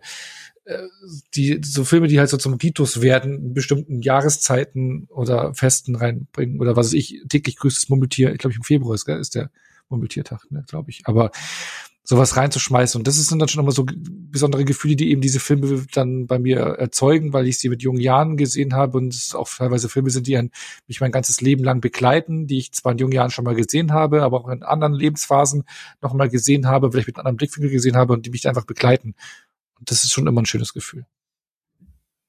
Ja, verstehe ich vollkommen. Und Phil? Ja, eigentlich ziemlich viel von dem, was Onno gesagt hat. Äh, bei mir sind es ein bisschen andere Filme. Ich war etwas überrascht, dass bei Comfort-Filmen bei Onno jetzt halt nicht irgendwas dabei ist mit irgendwelchen Familien, die sich gegenseitig in abge abgehalfterten Häusern aufschlitzen oder so. Aber Bloodsport ist doch immerhin auch was mit Gewalt. Nee, aber ähm, ja, tatsächlich alles, was, was, was Onno gesagt hat. Ich glaube, viel, was diese Nostalgiefilme angeht, was man halt früher mit vielleicht den Eltern einfach geschaut hat. Ne? Bei mir ist das dann irgendwie, ja, natürlich klar, irgendwelche Disney-Filme, äh, König der Löwen, was auch immer äh, die man dann halt einfach guckt, weil, du hast es so schön gesagt, weil es einfach einem in eine andere Zeit zurückkatapultiert. Aber ich habe auch, wie gesagt, äh, ja, es ist leider ein Comfortfilm, Walter Mitty, aber wie gesagt, ich verbinde halt auch so ein bisschen, bisschen eben auch die Zeit, wo Kim und ich uns kennengelernt haben, so ein bisschen damit. Ähm, oder auch so Sachen wie äh, schon äh, von John Favreau, ähm, Chef, beziehungsweise Kiss the Cook auf Deutsch. Ähm, das ist zum Beispiel ein Film, der sehr viel mit dieser kubanischen äh, Emotionen und diesem kubanischen Lifestyle auch so ein bisschen spielt und da wir beide einen unserer schönsten Urlaube auf, auf Kuba zusammen verbracht haben, triggert das halt immer auch so eine gewisse Erinnerung an die Erfahrung, die wir dort gemacht haben, über das, mit den Menschen, die wir dort kennengelernt haben, mit den, mit den Emotionen und, und Gefühlen, die du halt mit diesem Land verbindest. Und ähm, ja, also deswegen guckt man die halt. Ansonsten, was Ono halt gesagt hat, ganz, ganz viel mit mit so saisonalen Geschichten. Ne? Jetzt äh, gerade auch äh, hier auf Social Media mit so Sachen wie Horror Oktober und so weiter. Ne? Dass es sich auch so ein bisschen gesellschaftlich, weißt du, so ein bisschen gesellschaftliches mhm. Event auch verbunden hat, ja. weil du weißt, hey, keine Ahnung, es ist Oktober, dann werden wir alle mal wieder so ein bisschen Halloween gucken oder äh, Scream. Äh, Scream ist zum Beispiel was, was Kim und mich wahnsinnig verbindet. Schreie, ja super, gute Beziehungsgrundlage. naja, ich mein, kommt drauf an, welche Schreie. Ne? okay, wow. äh, nee, aber halt einfach, sie, sie liebt Scream, die Reihe komplett, ich liebe die komplett und wenn wir das zusammen gucken, das ist so, so der most common Spot, was Filme angeht, weil wir das einfach abgrundtief äh, lieben oder abgöttisch lieben, nicht abgrundtief lieben. Ähm, ja, so, so Sachen einfach. Das ist, äh, da, da ist viel Emotion auch mit dabei, genau. Ja. Und dann ja, aber, oder auch sowas wie Naked Gun. Ne? Ich habe das ja schon oft erzählt, wie viel mir diese Leslie Nielsen Naked Gun Geschichten oder auch Airplane bedeuten. Äh, auch wenn der Humor nicht jedermanns Sache ist, aber das ist einfach so die ersten Erfahrung mit, mit, mit so Visual Comedy und das, das bedeutet mir immer noch sehr, sehr, sehr viel. Ja. Du hast ja gerade Scream genannt und das ist auch so eine Reihe, die mir ja immer mehr ans, ans Herz äh, wächst eigentlich auch. Äh. Also ich habe die damals äh, die ersten beiden Filme so in den Videotheken äh, äh, ausgeliehen gehabt und wir haben in den Klicken geschaut. Also das, da, da setze ich, also wenn ich die ersten beiden Filme gucke, das setzt mich irgendwie zurück in die Zeit, wo wir eine Clique waren, Teenies waren und äh, was ich abends zusammengesetzt haben und, und sich da gegruselt hat. Und ich fand die immer nur so okay, gut, ja, irgendwie war halt da. Und jetzt über die Jahre, wo ich mich auch immer mehr mit dem Thema Horror beschäftigt habe oder auch mit Slasher-Filmen und auch mehr Slasher-Filme kenne, äh, also ich habe sehr viele Filme damals einfach nicht gekannt, die referenziert worden sind. Und mhm. mittlerweile kenne ich die, check die Referenzen, ich check mir die Metaebene und ey, und ich habe jetzt seitdem die Reihe, die, die Filme immer wieder komplett äh, angeschaut, die ganze Reihe ziemlich oft, häufig, auch dieses Jahr erst und habe schon wieder Bock, die wieder zu gucken. Also es gibt, glaube ich, gerade kaum eine Reihe, wo ich Bock habe, wenn ich sie gesehen habe, gleich nochmal anzuschauen, weil die wächst unheimlich bei mir. Sehr stolz auf dich auch noch. ja. ja. Ja, aber also gerade so so so Satire oder Parodien oder so, die die wachsen halt mit einem so ein bisschen. Wenn sie gut gemacht sind. Wenn sie gut ja. gemacht sind, je mehr Erfahrung man sammelt. Ich, ihr kennt meine Lobeshymnen auf Helden in Strumpfhosen und wie ich mit dem Film aufgewachsen bin und so gefühlt in jedem Jahr, wo ich ihn wieder geguckt habe, einen Witz mehr verstanden habe, so ungefähr. Erstens, weil ich irgendwann erwachsen war und die ganzen, die ganzen Sex-Jokes und so kapiert habe. Und zweitens, weil ich die ganzen, die ganzen Spoof-Referenzen auf andere Robin Hood-Filme und so dann irgendwann mal kapiert habe. Ja. Also, aber so ist es halt echt bei Scream. Also so, ich meine, Scream hat mich ja auch gespoilert, ja, wenn man die Freitag der 13. Reihe betrachtet, hast du im ersten Teil einen Big Spoiler. Ich habe das halt, ich habe das halt durch Scream erfahren, aber eben jetzt die ganzen Reihen eben, ich habe jetzt mittlerweile Halloween, Freitag der 13. und wie sie alle heißen, alle Filme mittlerweile gesehen und dann auch äh, nischigere Slasher und Horrorfilme. Und dann weiß man das dann einfach noch mal viel mehr zu schätzen. Das ist schon geil. Weil da merkt man ja. auch äh, eben, dass äh, äh, eben Lebenserfahrung, aber auch Filmerfahrung oder das, was du gesehen mhm. hast, dass das auch mal so ein Rewatch, äh, ja, äh, ja, halt das denkt, ne? ja. Ja. Ja, und das, und, und wie wir, wie wir jetzt auch gesehen haben, es sind doch immer Personen drumrum. Also äh, ich, je nachdem, wie man drauf ist, ist Filme gucken halt auch irgendwie so ein bisschen was Soziales, was einen halt verbinden kann für mich ist das dann halt zum Beispiel, warum ich Rock of Ages so wahnsinnig liebe. Das ist halt der Go-To-Film von meiner besten Freundin und mir gewesen, deren, deren Trauzeugin ich jetzt dann bald bin, ähm, mit der ich halt zusammengewohnt habe während dem Studium und immer wenn wir nicht wussten, was und wie oder schlecht drauf waren oder was auch immer, dann haben wir halt Rock of Ages reingeworfen und dann ging es einfach besser und den, den werde ich immer auch mit diesen, diesen, diesen heimeligen Zusammenleben und, und dieser guten Zeit verbinden. Und deswegen kann der mich halt auch wieder aufbauen, wenn es mir irgendwie nicht doll geht, weil ich das halt so ein bisschen reproduzieren kann. Aber halt auch nur, weil da wieder eine bestimmte geliebte Person irgendwie mit dranhängt. Also Finde ich auch immer spannend. Ja, ähm, was ich auch interessant fand bei der Betrachtung, ähm, wir haben jetzt im Endeffekt auch schon so ein bisschen abgehakt, was ich, was ich mir überlegt hatte zu fragen. So gibt es Filme, zu denen kriegt ihr einfach gar keinen Abstand rein für einen Rewatch, weil der sowieso irgendwie einmal im Jahr an der Reihe ist. Aber haben wir ja wirklich gerade so mit diesen saisonalen Sachen oder diesen Comfort-Filmen eigentlich, haben wir das ja so ein bisschen abgehakt tatsächlich. Äh, was mir aber noch aufgefallen ist, auch weil das gerade ein Thema ist für mich im Studium, ist ähm, Synchro versus O-Ton. Weil wenn du einen Film im Kino guckst bei uns, dann ist das ja in, ich sage jetzt mal 95 Prozent der Fälle äh, in der deutschen Synchronfassung. Weil wir ein Synchroland sind und ähm, es sehr schwierig sein kann, wenn du wirklich in O-Ton gucken willst, da irgendwie eine Vorstellung zu finden. Und ähm, gerade für mich äh, haben manche Filme dann nochmal eine komplett andere Wirkung entfaltet, als ich die tatsächlich zum ersten Mal im Original gucken konnte. Und bei manchen ist es umgekehrt, dass ich dann das erste Mal das Original gehört habe und mir gedacht habe, nee, ich will wieder zurück zur Synchrofassung. ähm, Gerade bei älteren Komödien oder so. Hm. Habt ihr das auch schon erlebt, dass ihr dann irgendwie vielleicht bei der OV mal gesagt habt, okay, der wirkt jetzt tatsächlich nochmal ganz anders oder ich, ich äh, steig mehr durch oder weniger durch oder keine Ahnung? Ich glaube, bei mir ist es genau umgekehrt, wahrscheinlich zu dir, weil wegen äh, Sprache, ich glaube, du kannst ja Englisch ein bisschen besser als ich. Äh, bei mir ist es ja so, dass ich jetzt äh, mich beim Englisch immer ein bisschen mehr anstrengen muss, ähm, um genau mitzubekommen, was passiert. Also ich würde sagen, ich verstehe nicht 100 Prozent, wenn ich einen Film auf Englisch gucke. Und es passiert mir halt eben häufig, dass bei Pressevorführungen sind ja die Filme auf Englisch oder auf dem Fantasy-Filmfest. Ich krieg schon alles mit, um was es geht. Außer, ja, okay, es gab ein paar harte Fälle, da war es noch schwerer irgendwie. Äh, ich denke nur an Macbeth. Aber ähm, wenn ich dann die Filme eben dann nochmal zu Hause gucke, da freue ich mich dann regelrecht drauf, weil ich weiß, okay, ich habe die in Englisch gesehen und wenn ich die dann nochmal auf Deutsch in das Synchro gucke, die für mich dann anders anders wirken. Ähm, vor allem, wenn es dann auch vertraute Synchronsprecherinnen sind, äh, gerade wenn es berühmte Rollen oder sowas sind, wirkt es dann nochmal ganz anders für mich zum Beispiel und kann dann aufgewertet werden teilweise. Siehst du, das ist jetzt was, woran ich gar nicht gedacht hatte. Das, weil, ja, wie du sagst, mir fällt es mir im Englischen teilweise fast sogar leichter, sage ich jetzt mal, weil ich manchmal in der Synchro irgendwie Stellen sehe, da weiß ich, okay, da hätte er im Original das und das gesagt. Einfach nur von der Mundbewegung oder so und dann, dann bin ich plötzlich kurz raus.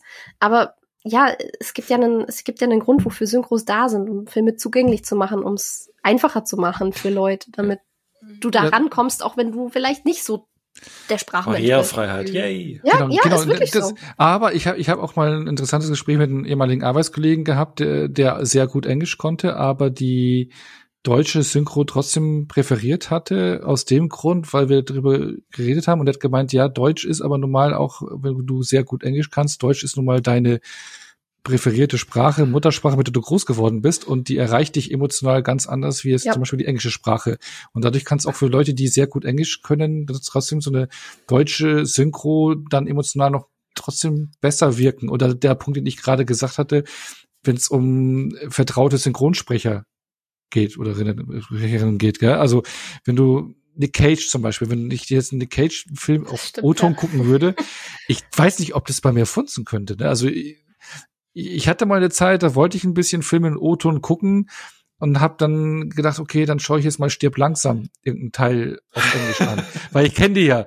Ja, und äh, du kennst ja Manfred Lehmann, die Stimme von außer der dritte, äh, Bruce ne? Willis. Ja, außer der dritte, mhm. genau, Bruce ja. Willis. Und dann habe ich denke mir so, was ist, was ist jetzt los? Ne? Also, weil du wirst ja, also mit manchen Synchronsprecherinnen bist du ja groß geworden mit Stimmen. Ja, also du verbindest ja. diese Stimme mit diesen Darstellern. Und ja. wenn das weg ist, das kann schon äh, gewisse Auswirkungen haben auf das Empfinden vom Film, finde ich. Ja, durchaus. Also gerade so Kindheitslieblinge, eben auch so ältere Komödien oder so oder oder Sachen, wo du tatsächlich schon von einer Schnodder-Synchro sprechen kannst. Also sowas wie die zwei, wo die Synchro wirklich nicht viel mit dem Originaltext zu tun hat, sondern einfach Witze reingeschrieben wurden, willy-nilly, links, rechts, überall, die im Original gar nicht mal da waren. Und dadurch wurde die Serie, die überall zum Flop wurde, hier zum Hit.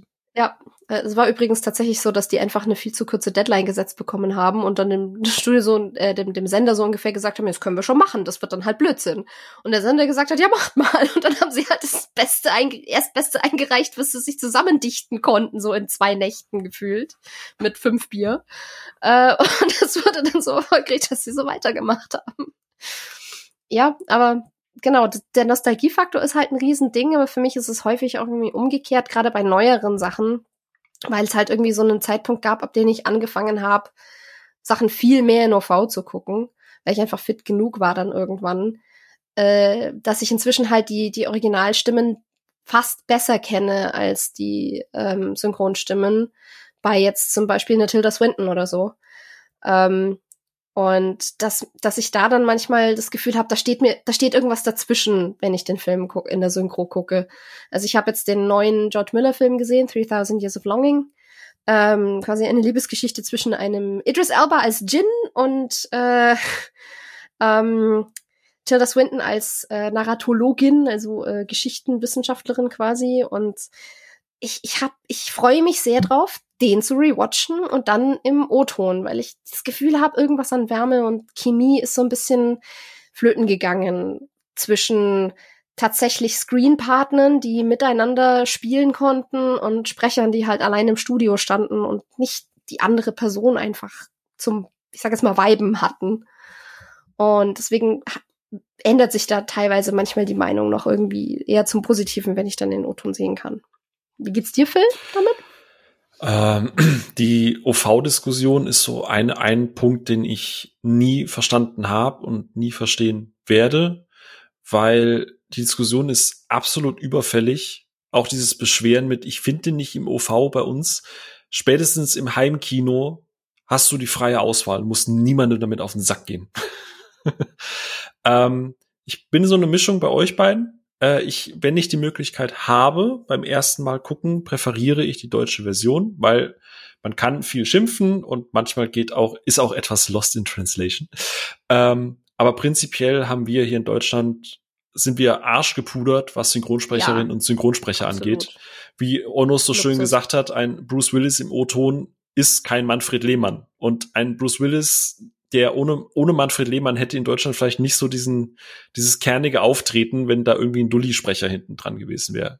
Manfred Lehmann ist Bruce Willis, so. Ey, äh, genauso wie Norbert Langer äh, Tom Selleck ist. Magnum klingt total albern im Original. ja. Ich habe einmal versucht, das im OV zu gucken. Nie wieder. ich, ich will, ich will nur, dass Thomas Magnum wie Norbert Langer klingt. ja.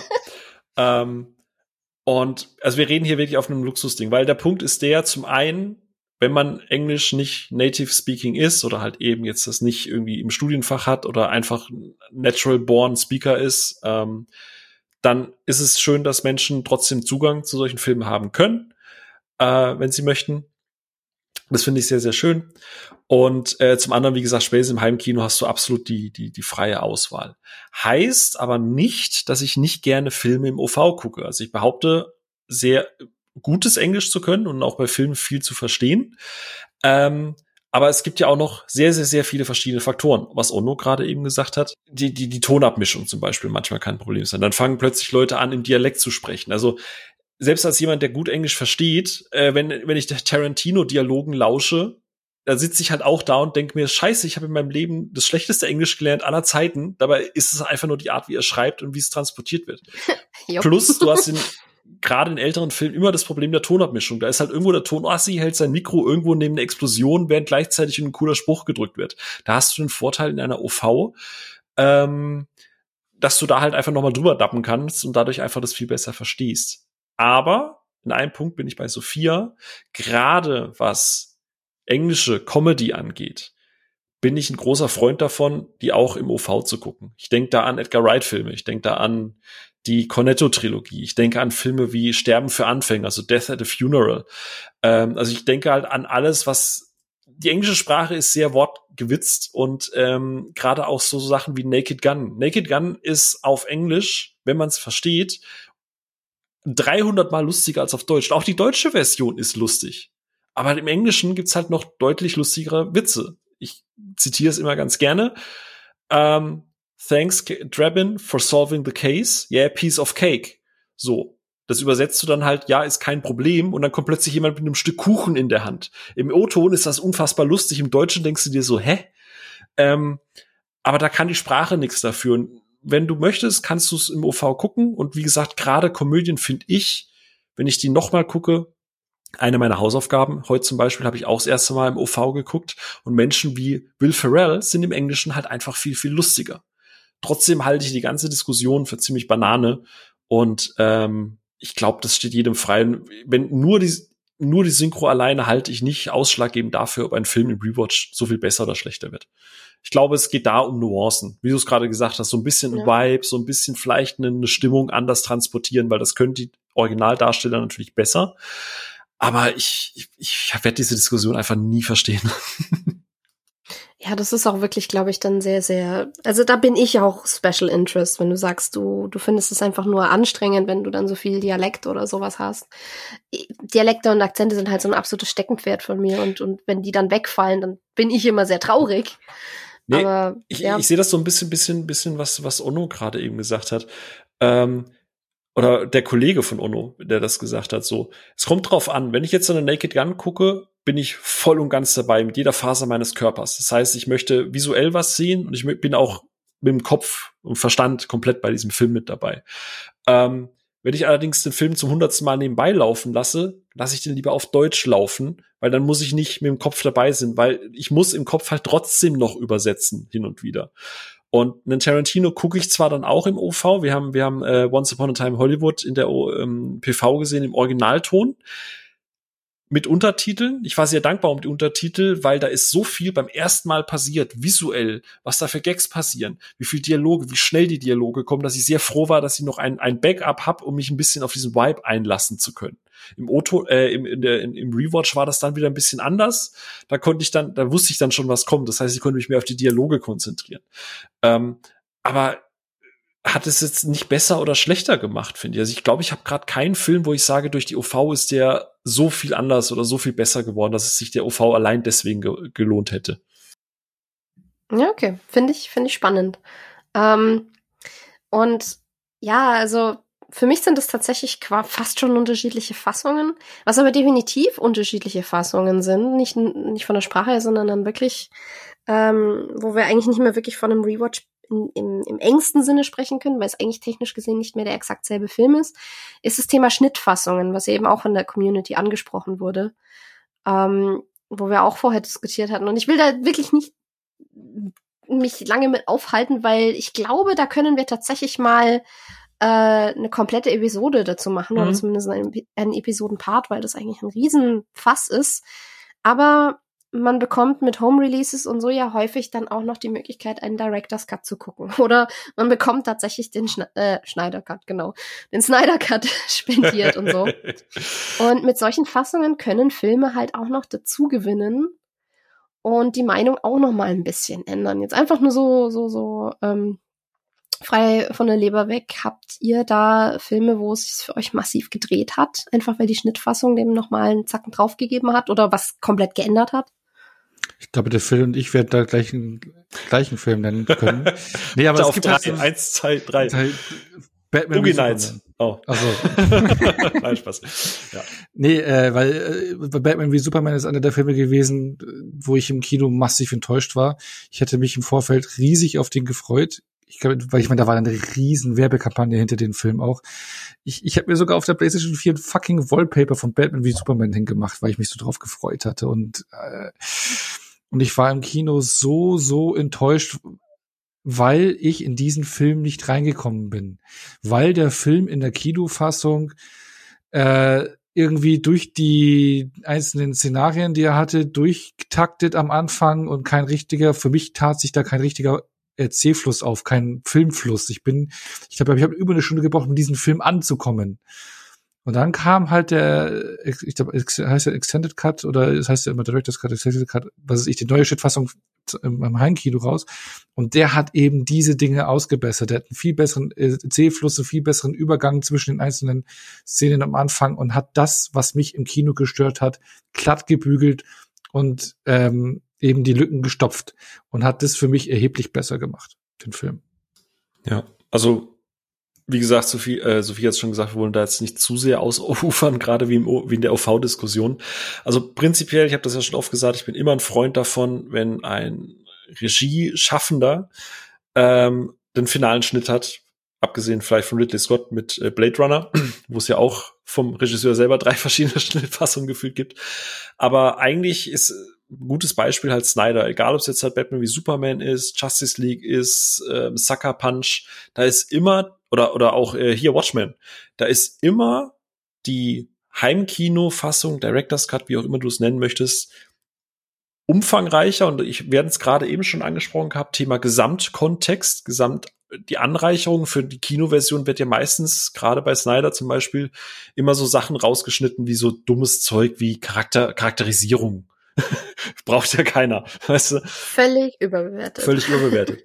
ähm, und es sind halt immer so Nuancen, die den Film halt im, im, im insgesamt besser machen. Aber wie gesagt, es, das ist noch mal eine komplett eigene Episode, aber prinzipiell bin ich ein großer Freund davon, wenn du einen Rewatch machst und es gibt eine alternative Fassung, die im besten Fall vom Regisseur selber abgesegnet worden ist, greife ich tendenziell immer gerne dazu, weil ich weiß, dass das oftmals, hoffentlich, der bessere, rundere Film ist, weil wir alle wissen, Studios und Schnitt, das ist etwas, das kommt, glaube ich, in diesem Leben nicht mehr zusammen, um sich einig zu werden.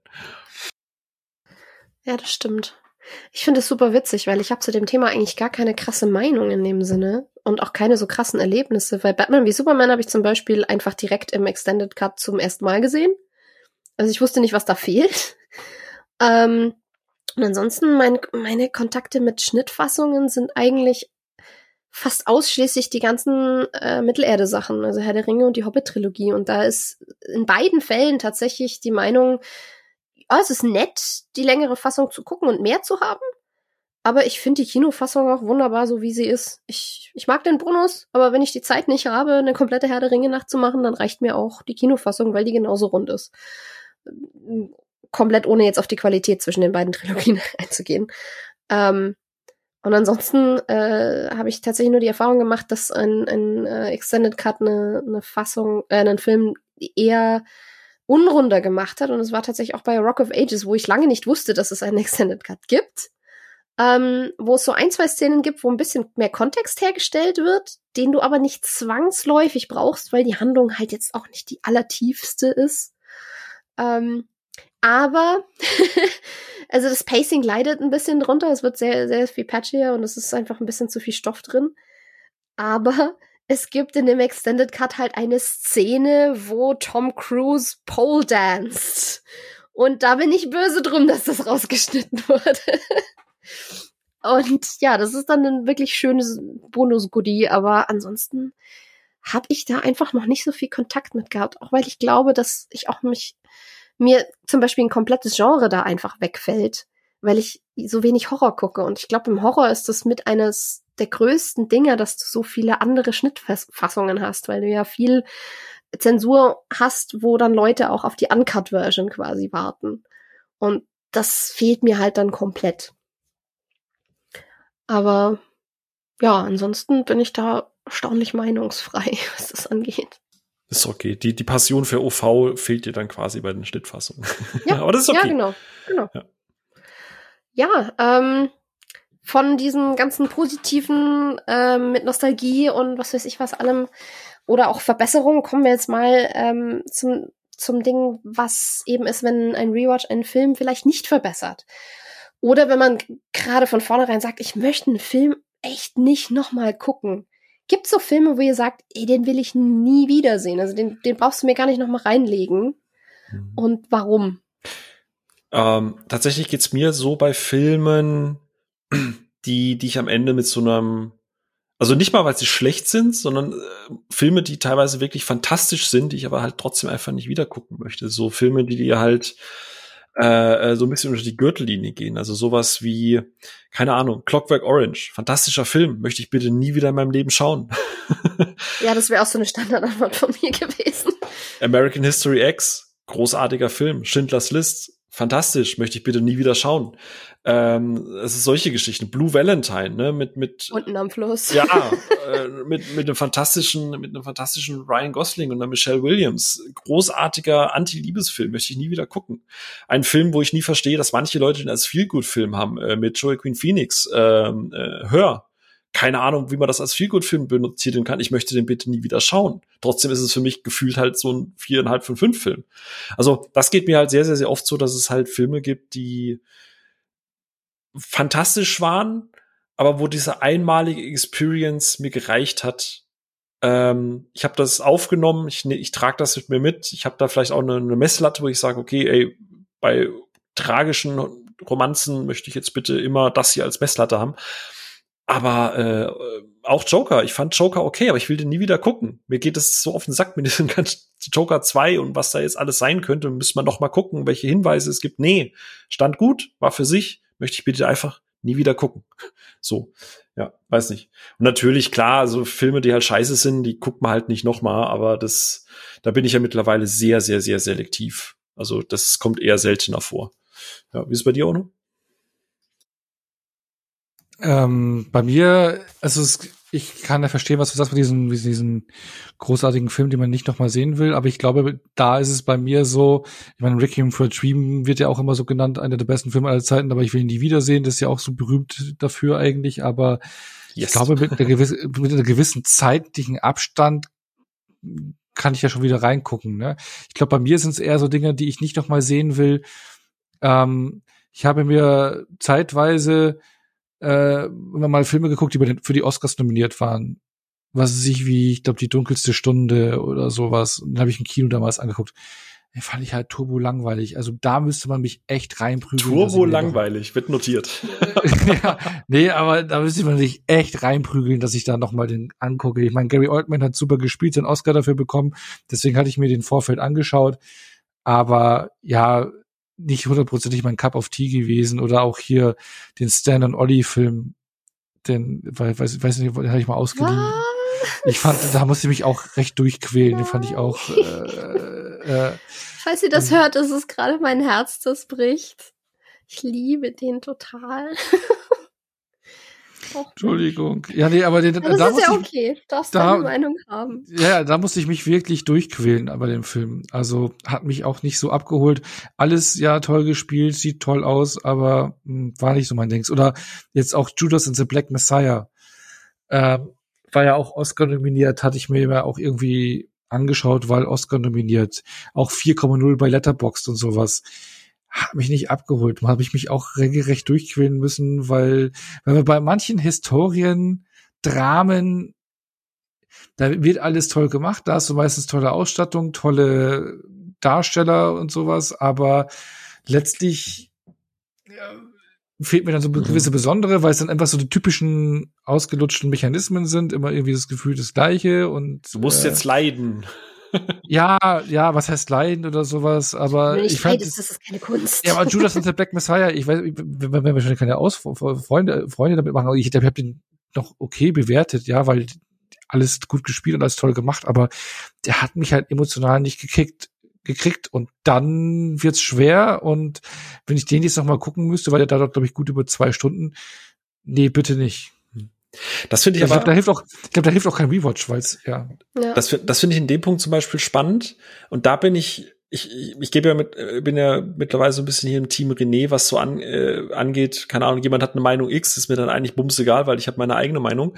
Ähm, aber wenn ich irgendwie einen Film geschaut habe und alle finden den unfassbar geil und ich fand den nur so, hä, dann reizt mich's manchmal dann doch noch vielleicht noch mal zu gucken, weil ich habe halt immer dieses Beispiel mit Walter Mitty hinten dran.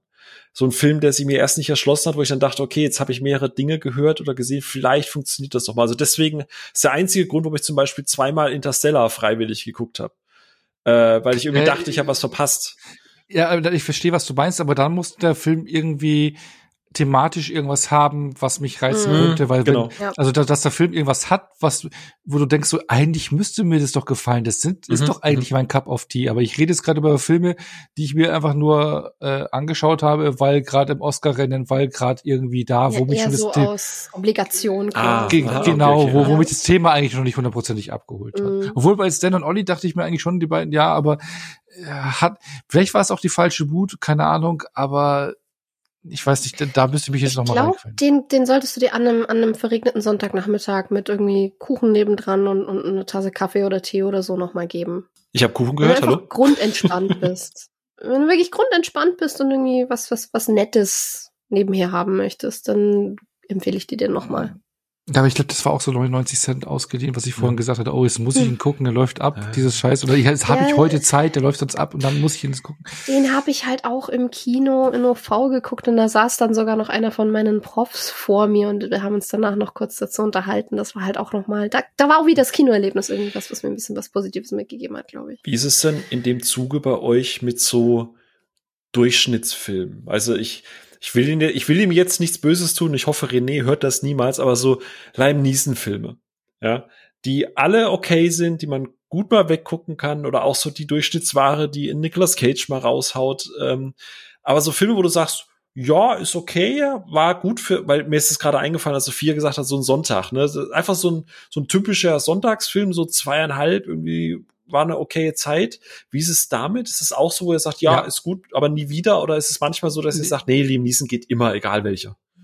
Absolut, da, da bin ich voll. Also da, da, da bei den Durchschnittsfilmen ist es auch wie, wie wir im Horrorgenre, Actiongenre, also wenn es Genres sind, die mich interessieren, da schaue ich mir lieber zum x-ten Mal einen durchschnittlichen Horror, Slasher, Film, Action, Film, Liam Neeson Film zum x-ten Mal einen zweieinhalb von oder drei von fünf Sternen Film an, als jetzt irgend so ein hochgelobtes Drama, was nicht abgeholt hat. Und dann lieber einen x-ten Rewatch von so einem Film.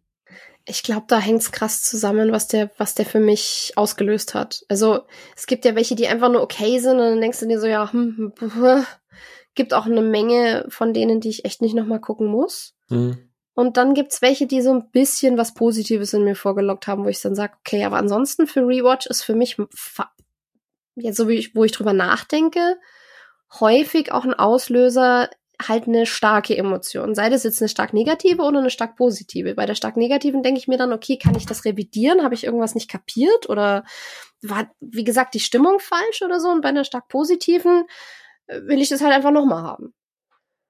Aber wenn es halt fast, wenn es so an der Grenze zu egal ist, dann sehe ich halt die Motivation oft nicht. Hm. Außer es ist vielleicht irgendwie ein Schauspieler oder Schauspielerin, die du halt gerne hast, ähm, wo du ja. sagst, das, das wiegt das halt wieder auf. Was ja. du meinst mit Genre, ne? Oder? Genau, genau, weil ich glaube, der Phil hat jetzt nicht Filme gemeint, die egal sind, sondern er hat Filme gemeint, die äh, jetzt nicht besonders gut sind, sondern einfach mhm. nur durchschnittlich sind. Aber eben, wenn es Dinge sind, die im Genre sind oder irgendwelche Themen haben, die mich ansprechen und triggern, wo du weißt, es ist nicht der Welt allerbeste Film. Aber in den Genre, was er macht, macht er seine Sachen okay schaue ich den viel lieber an als irgendwelche hochgelobten Dramen, die mich nicht Ich habe jetzt halt so an sowas wie Sam Sam Samaritan mit mit mit äh, mhm. Sylvester Stallone gedacht, der halt echt nur so okay ist, aber ich sehe mich halt trotzdem irgendwann dann noch mal gucken, weil ich den alternden Stallone halt irgendwie ich keine Ahnung. Vielleicht habe ich einen Kink, keine Ahnung. Aber ich, ich, ich mag den halt. Also auch Last Blood und so ist nicht mein liebster Rambo-Film, aber ich glaube, ich werde den halt irgendwann noch mal gucken, weil ich diesen breit aufgepumpten, alternden Stallone einfach mag. Egal wie durchschnittlich oder vielleicht sogar mehr der Film ist. Ey, du, ich habe mehrfach Das gibt Ärger geguckt. Diese Romcom mit Chris Pine und Tom Hardy und Reese Witherspoon, wo sich zwei Agenten um dasselbe oh, Mädchen oh, ja, ja, ja. Den habe ich auch nur geguckt, einfach weil ich halt Bock wieder auf diese drei Darsteller haben, weil die eine coole Chemie miteinander haben. Aber der Film ist halt äh. klarer äh, Film.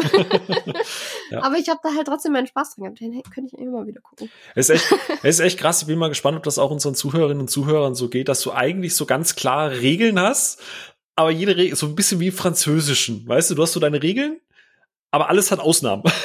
Ja, Ausnahmen bestätigen die Regel. Ist ja. immer so. Und wenn dann noch der Schauspieler mit dabei ist oder wenn dann vielleicht noch von dem Regisseur, wenn dann noch Sonntag ist, wenn es dann noch regnet, dann kann man den Film dann doch noch mal gucken, wo ich gerade eben gesagt habe, der war scheiße und ich will ihn nie wieder gucken. Wenn 50 richtige Konditionen zutreffen, dann passt das. Wenn dann Lassie noch dreimal unter der großen Eiche pups, dann, dann gucke ich den noch mal. genau. Ja, ähm, ein Ding, was, was ein Rewatch tatsächlich ähm, ich sag jetzt mal, versauen kann, potenziell, ist ja, wenn ein Film sehr von einem, von einer Enthüllung oder einem großen Plot-Twist lebt. Ähm, das hatten wir auch eben in der Community ein paar Mal angesprochen, dass Leute gesagt haben, sie finden, äh, witzigerweise war da der Konsens so ein bisschen, ähm, dass, ähm, ja, äh, so Plot-Twist-Filme, wie jetzt, ja, die klassischen Beispiele sind halt so Sixth Sense oder sowas, ähm, was äh, der gute Haselhanf bei uns in, auf Discord genannt hat, war zum Beispiel Get Out. Ähm, dass die finden, dass ähm, so ein Film durch einen Rewatch eigentlich sogar noch mal gewinnt, weil du jetzt weißt, wie der Hase läuft und du den Film noch mal mit ganz neuen Augen siehst und dir so Nuancen noch viel mehr auffallen, wo die du beim ersten Mal schauen gar nicht bewusst interpretiert hast und wo du jetzt plötzlich siehst, oh, das war schon irgendwie ein Vorbote für das und das. Oder okay, hier kann man die Situation auch ganz anders deuten. Und ja, ähm, das, das man eigentlich fast denken könnte, dass äh, wenn der Plot-Twist halt einmal enthüllt ist, dann, dann ist halt rum und dann brauchst du nicht nochmal anschauen, dass das eigentlich bei uns in der Community so ein bisschen der Konsens war, nee, ist eigentlich umgekehrt. Ähm, fand ich eigentlich ziemlich spannend. Tenant wurde auch genannt, äh, auf Twitter dann von, von Philipp. Das, ich, ich finde das sehr, sehr spannend, dass viele, viele Leute sagen, nee, ich finde es eigentlich gerade noch mal spannend, das dann noch mal zu schauen. Wie findet ihr das? Hat ja auch Daniel, Daniel hier von, von Filmtoast gesagt, ne? Äh, wo er sagt, das, was du gesagt hast, so ein bisschen Hints finden, Foreshadowing, Charakterverhalten neu interpretieren. Bei ihm war es dann sowas wie The Others, Book of Eli oder Shutter Island und so, ne? Dass du halt wirklich so mehr im Hintergrund gucken kannst. Also kam jetzt quasi gerade noch Last Minute während der Aufnahme rein, deswegen Grüße gehen raus. Wir haben es auch geschafft. Aber ich würde ich würd gerne mal erst hören, was da Ono dazu sagt, weil äh, finde ich tatsächlich ganz spannend, das Thema. Ach so, ja, ich, ich, ich wollte mir im Vorfeld eigentlich noch mal ähm, die üblichen Verdächtigen anschauen, habe es aber nicht geschafft, weil der lebt ja eigentlich auch schon ziemlich krass von seinem Twist und wird genau deswegen hochgehalten. Das wollte ich auch machen. Ja, ja, ich hab's leider nicht geschafft, weil da äh, sonst weiß ich nicht. Ich meine, den größten Twist des Six, äh, The Sixth Sense äh, weiß man ja, ist äh, noch der große Twist. Ich weiß gar nicht, ob ich danach noch mal geschaut habe. Fight Club habe ich mehrfach geschaut. Der hat auf jeden Fall profitiert. Also der funktioniert auch im Rewatch ganz gut, vor allem, weil man dann gewisse Dinge erst sieht. Ne? Ähm, ja, schon allein, weil du auch die, ich finde, es, es gibt ja auch noch mehrere Interpretationen, was diese Enthüllung quasi, warum das alles so passiert ist, wie es passiert ist und was das manifestiert und so. Gibt's ja auch noch mehrere Deutungsvarianten, das finde ich auch super mhm. spannend. Eben, also da, da kann schon, aber es gibt halt auch so, ich glaube, so Shyamalan, äh, The Sixth Sense, ähm, ich weiß, weiß jetzt nicht, ob der Rewatch noch so gut funktioniert wie beim ersten Mal, weil es hat schon einen krassen, weil dieser Wow-Effekt ist halt weg, ne? Ähm, nee, aber ich weiß gar nicht sonst, was für einen krassen Plotfist-Film ich noch mal gesehen habe. Knives Out vielleicht? Noch nicht, kann noch nicht gerewatcht, aber 12 Monkeys, der hat ja auch einen gewissen Twist, oder? Wenn ich mich recht entsinne. Ich habe das, habe ich zweimal mhm. gesehen, dazwischen 20 Jahre Pause gehabt und schon wieder vergessen, um was es geht. Das ist das Geile, ich kann ihn immer wieder gucken. Alle zehn Jahre gucke ich ihn, habe wieder vergessen, was der Twist war. Dann kann ich ihn wieder neu entdecken. Das ist wie mein Papa. Der hat auch, kann auch James Bond jeden Film tausendmal gucken, weil er immer an einer anderen Stelle einschläft. Ja, nee, bei mir liegt es nicht am Einschlafen. Nee, aber, glaub, es gibt 300 James Bond Filme, aber irgendwie sind manche gehören zusammen, oder? Ja, ich habe ich hab 12 Monkeys beim ersten Mal echt zeitnah gesehen, wo er in die Videothek kam. Und da war ich halt noch recht jung. Ich glaube, ich habe damals den nur geguckt, weil Bruce Willis mitgespielt und ich mitgespielt hat und ich dachte, das wird jetzt ein Actionfilm von Bruce Willis. War es nicht. Ähm, war da, glaube ich, so, was heißt, ein bisschen enttäuscht, aber weil ich was anderes erwartet hatte, habe ihn dann Jahrzehnte später auf DVD mal geholt, nachgeholt, nochmal geguckt. Fand ihn auch stark, aber schon wieder vergessen, was der Twist war. Ich könnte ihn jetzt nochmal gucken. Sehr gut. ähm, ich finde das, das Thema, den Punkt hier tatsächlich von allen bisher so richtig am spannendsten, weil ich würde behaupten, wenn du einen Film mit einem Twist machst, und da gibt's ja einige, also es gibt ja wirklich viele Filme, die mit einem Twist arbeiten, irgendwie.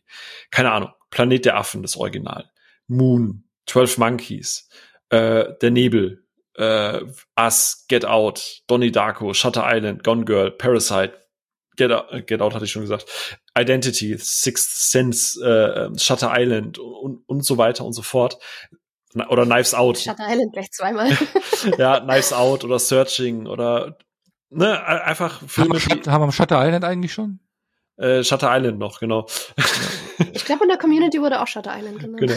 Oder Fight Club The Game äh, mit Michael Douglas zum Beispiel noch. Ähm, ja, oder, oder Shutter Island. Ja, ja, ja. Shut Your Mouth. oder Sieben, ne? Ist ja auch ein Film, der am Ende ein bisschen mit einem Twist arbeitet. Oder Prisoners, was auch immer. Und ich finde, wenn du einen Film so halt aufziehst, merkst du erst, ob jemand wirklich ein guter Filmemacher oder Filme, Filme schaffender ist, weil ich bin der Meinung, was Daniel und auch Haselhanf gesagt haben, wenn du einen Film hast, der sich um Twist dreht und der hält im Rewatch stand, dann hast du Film gemeistert. Weil du einerseits nicht nur die Leute irgendwie köderst mit etwas, sondern weil du auch alles drumherum so spannend machst, dass es den Leuten am Ende egal ist, dass es einen Twist gibt. Ja, äh, ich kann dich beruhigen, Ono, The Sixth Sense, ach, das ist einfach wirklich beschissen zum Aussprechen, funktioniert immer noch gut, weil das Peak Shyamalan ist. Das heißt, du hast gute Figuren, du hast gute Dialoge, du hast eine wahnsinnig geile Kameraarbeit. Oder auch Unbreakable. Ne? Unbreakable habe ich mittlerweile eine Million Mal gesehen. Und obwohl ich weiß, wie es ausgeht, ist jede Sichtung, jede Sichtung ist einfach hervorragend. Äh, Im Monokel, Monokel. Ja, genau. Ich schwenk mal noch ganz kurz mein Ginglas. Äh, Grüße, Alex, ne, wir vermissen dich.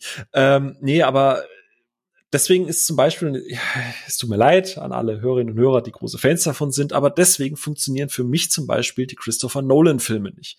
Weil Nolan, unabhängig von handwerklicher Klasse, die er drin hat, kann eines nicht, Figuren schreiben, die einen interessieren. Und wenn du den Twist kennst und die Figuren dich nicht interessieren, bleibt am Ende von so einem Film nicht mehr viel übrig. Ein Interstellar oder, äh, oder ein Inception, wenn du einmal quasi weißt, wie das ausgeht, wird das mit jedem Mal gucken einfach langweiliger, weil die Figuren einfach Arschlöcher sind und die dich nicht interessieren. Oder ein Memento, äh, wobei, nee, Memento ist noch vielleicht ein positives Beispiel, aber Prestige.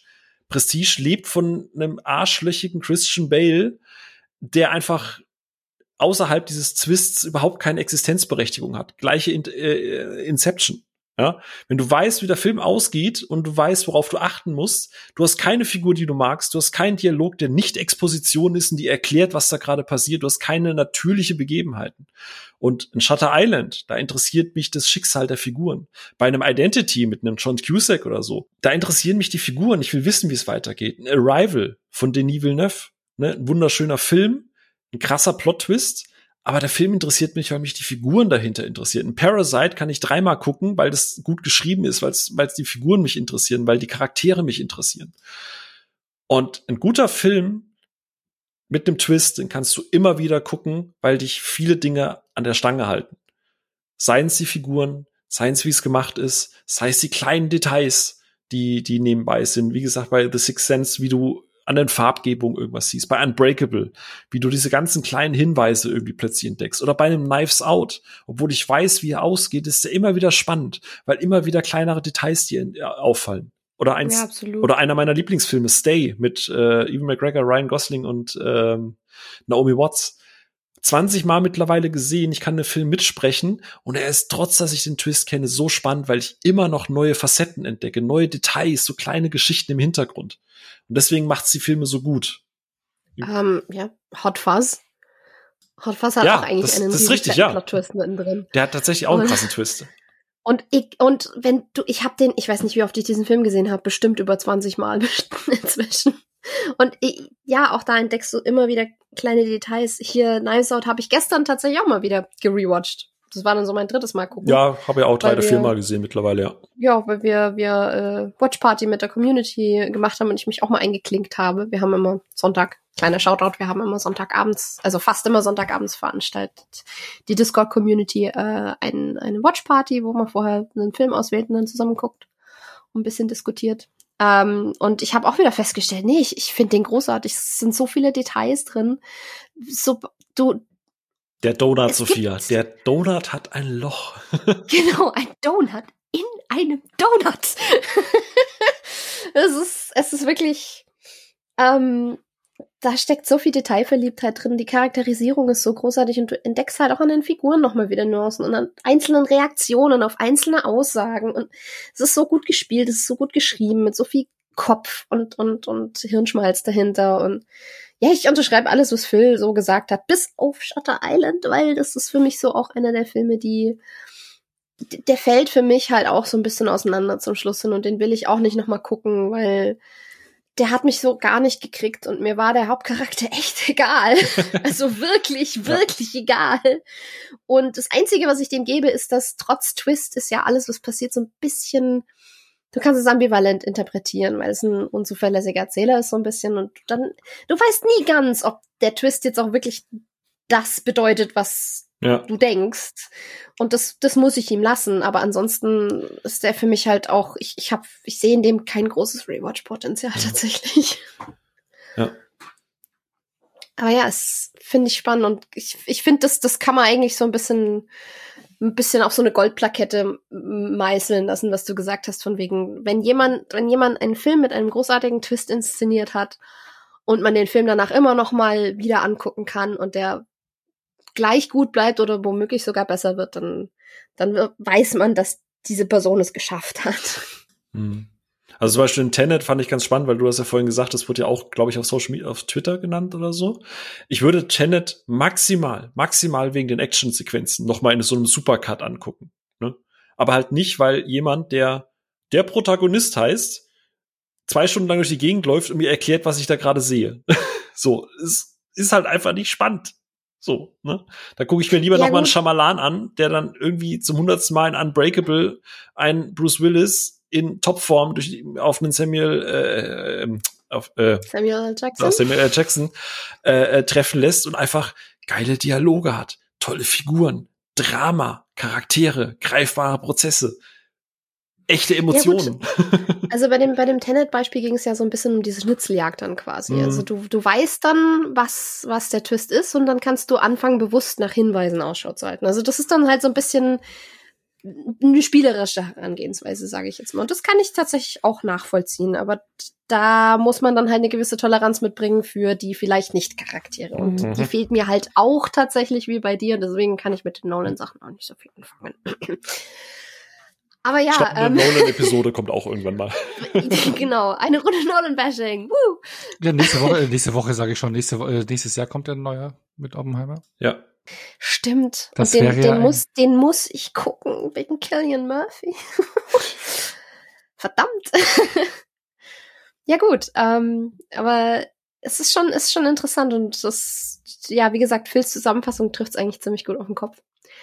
Ähm, ja, wir haben jetzt viel gesehen. Es gibt unzählige Gründe für einen Rewatch. Es gibt Gründe gegen Rewatches. Es gibt Filme, die, wo man fast schon garantieren kann, dass die beim zweiten Mal gucken auseinanderfallen. Es gibt Sachen, die vielleicht nicht mehr ganz so wirken. Was wir jetzt zum Beispiel gar nicht angesprochen haben, ist so der Zeitfaktor. So Sachen, die nicht gut gealtert sind, sage ich jetzt mal, was Humor oder manche Charakterdarstellungen oder so angeht, aber das, da kommen wir jetzt vielleicht noch ein bisschen dazu. Mhm. Ähm, du hast uns ja Hausaufgaben lange, gegeben. Frau genau, Lehrerin. denn ich habe Hausaufgaben gegeben. genau, Frau Professor Dr. Sophia Rosenberger äh, hat Hausaufgaben gegeben, ähm, wie bei unserer Pile of Shame Folge, weil ich gesagt habe, ich möchte wieder ein bisschen ein Selbstexperiment machen und habe gesagt, jeder von uns guckt sich drei Filme mal wieder an, von denen er weiß, es ist eine Weile her. Und da interessiert äh, ihn oder sie, was sich vielleicht geändert hat oder ob sich überhaupt was geändert hat, weil man eine bestimmte Meinung zu diesem Film hatte und jetzt überprüfen möchte, so, okay, was, was hat sich getan? Hat sich was getan? Und deswegen würde ich es einfach gerne so immer jeder einen durchgehen und sagen, was und warum und äh, ob sich was geändert hat und wie die Erfahrung war. Und ich würde jetzt einfach mal sagen, Onno fängt an mit seinem ersten.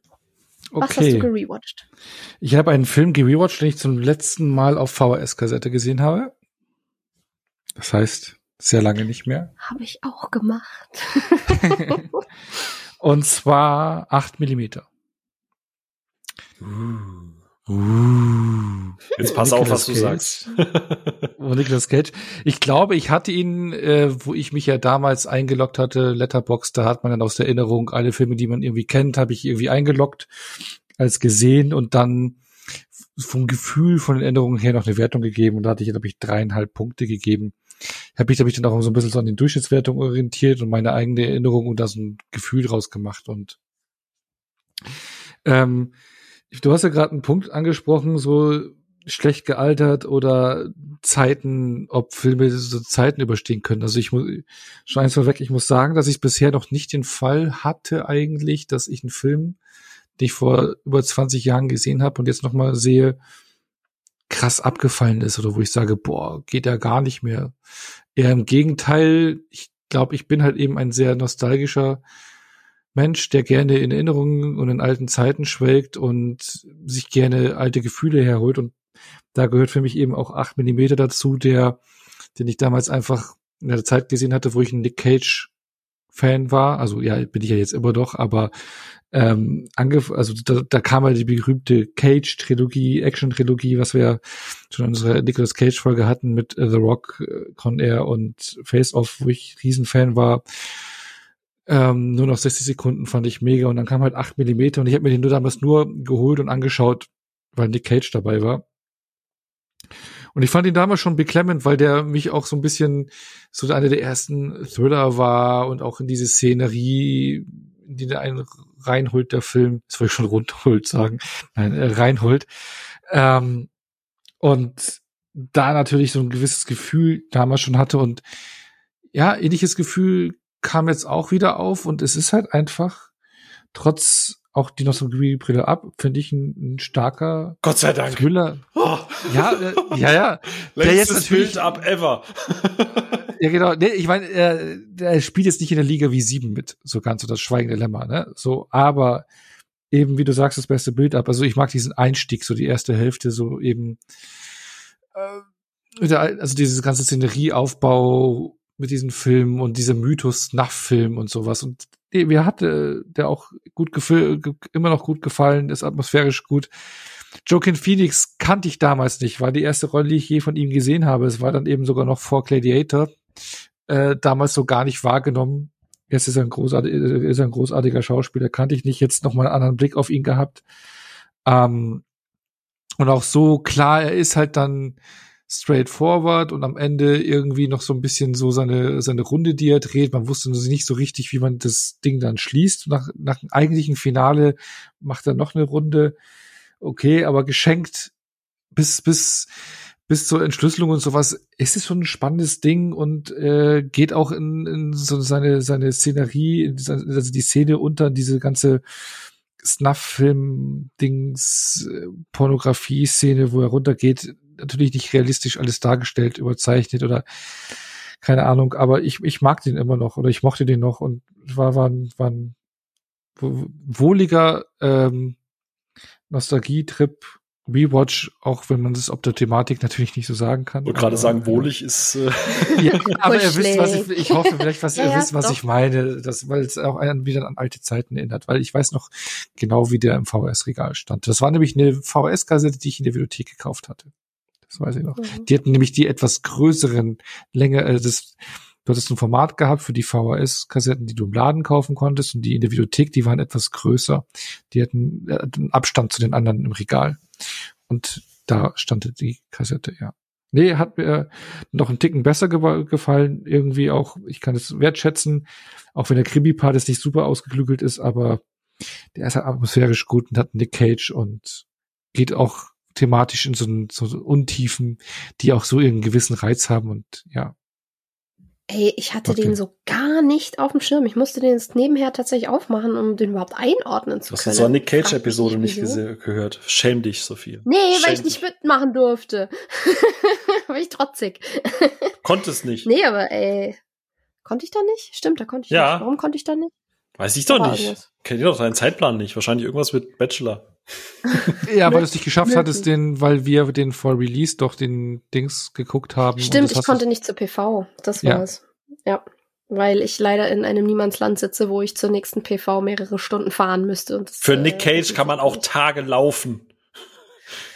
Kann man, ähm, muss man aber auch nicht. Ähm, nee, aber Deswegen hey, warst du nicht dabei. Anguck, Was? So die, die, die Besetzung, so Nick Cage, Joaquin Phoenix, James Gandolfini, Peter Stormare ist dabei, Norman Reedus. Yes. Okay, ja, yes, ja, ja. Kann man yes. mal machen.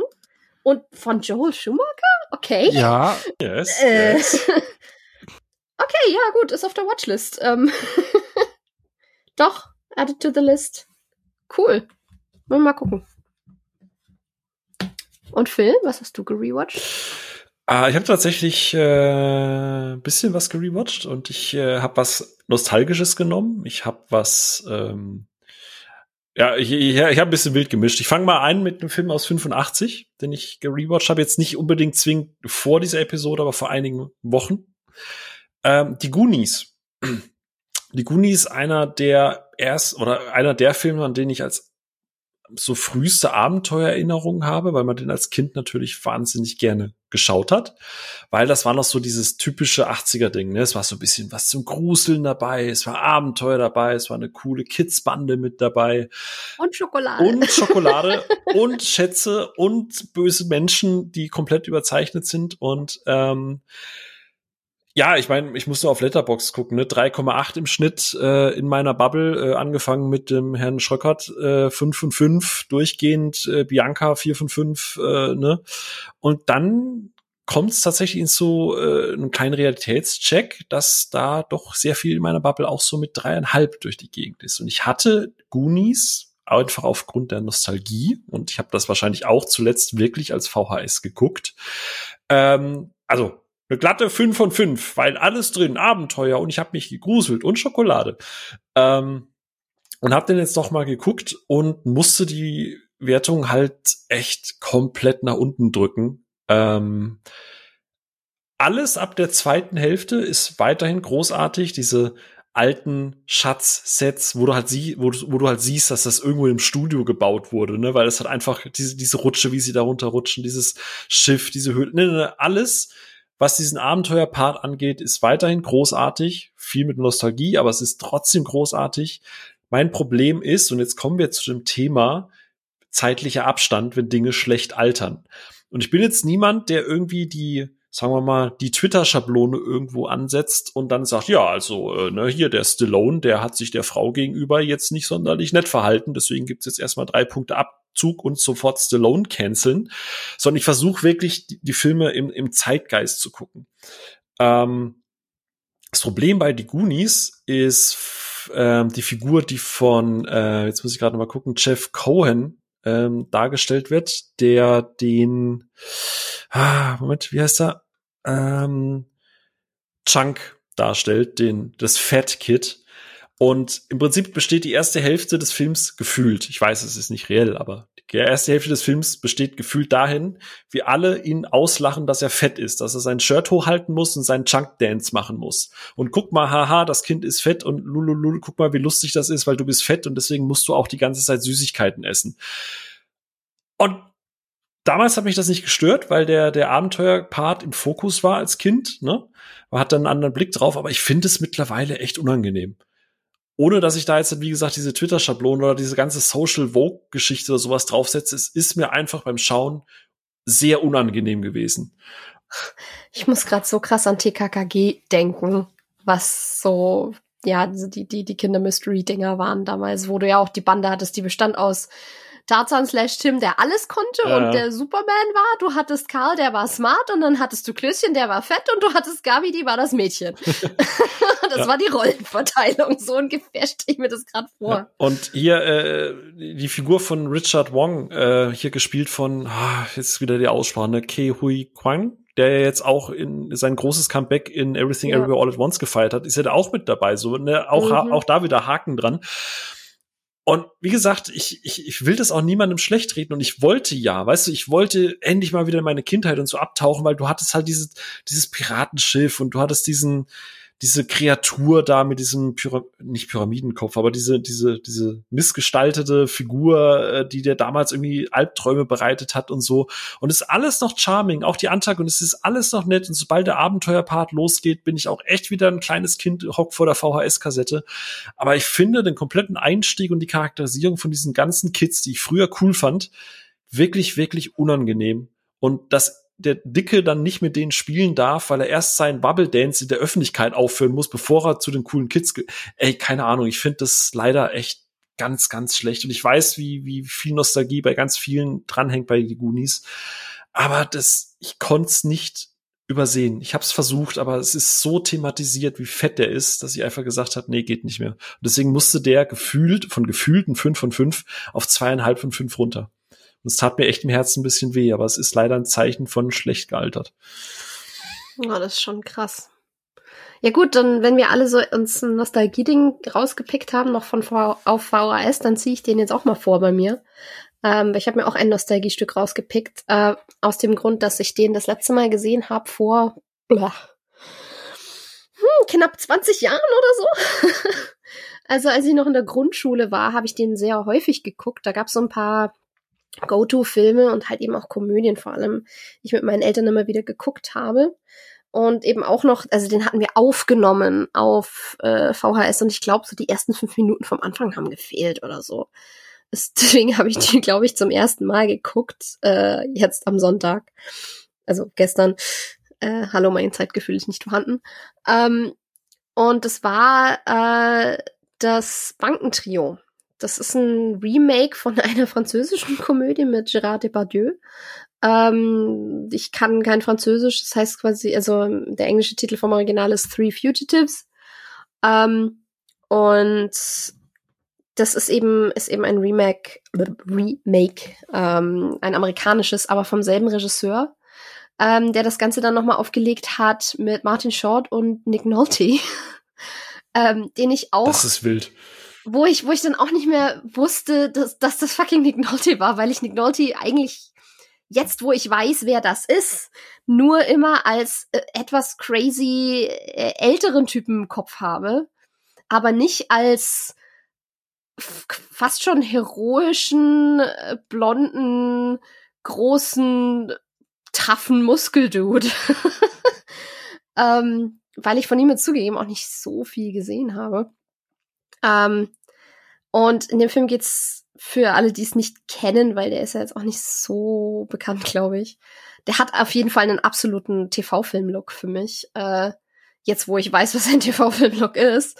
Ähm, ja, im Endeffekt, ein, ein mehrfacher Bankräuber kommt nach fünf Jahren aus dem Knast, wird von seinem äh, Händler bei der Polizei, gespielt von James Earl Jones, ähm, abgesetzt bei einer Bank, damit er ein Konto eröffnen kann, einfach nur und gerät in einen Banküberfall hinein von einem verzweifelten Vater, der einfach nur die Privatschule fürs, für seine traumatisierte Tochter nach dem Tod der Mutter finanzieren muss.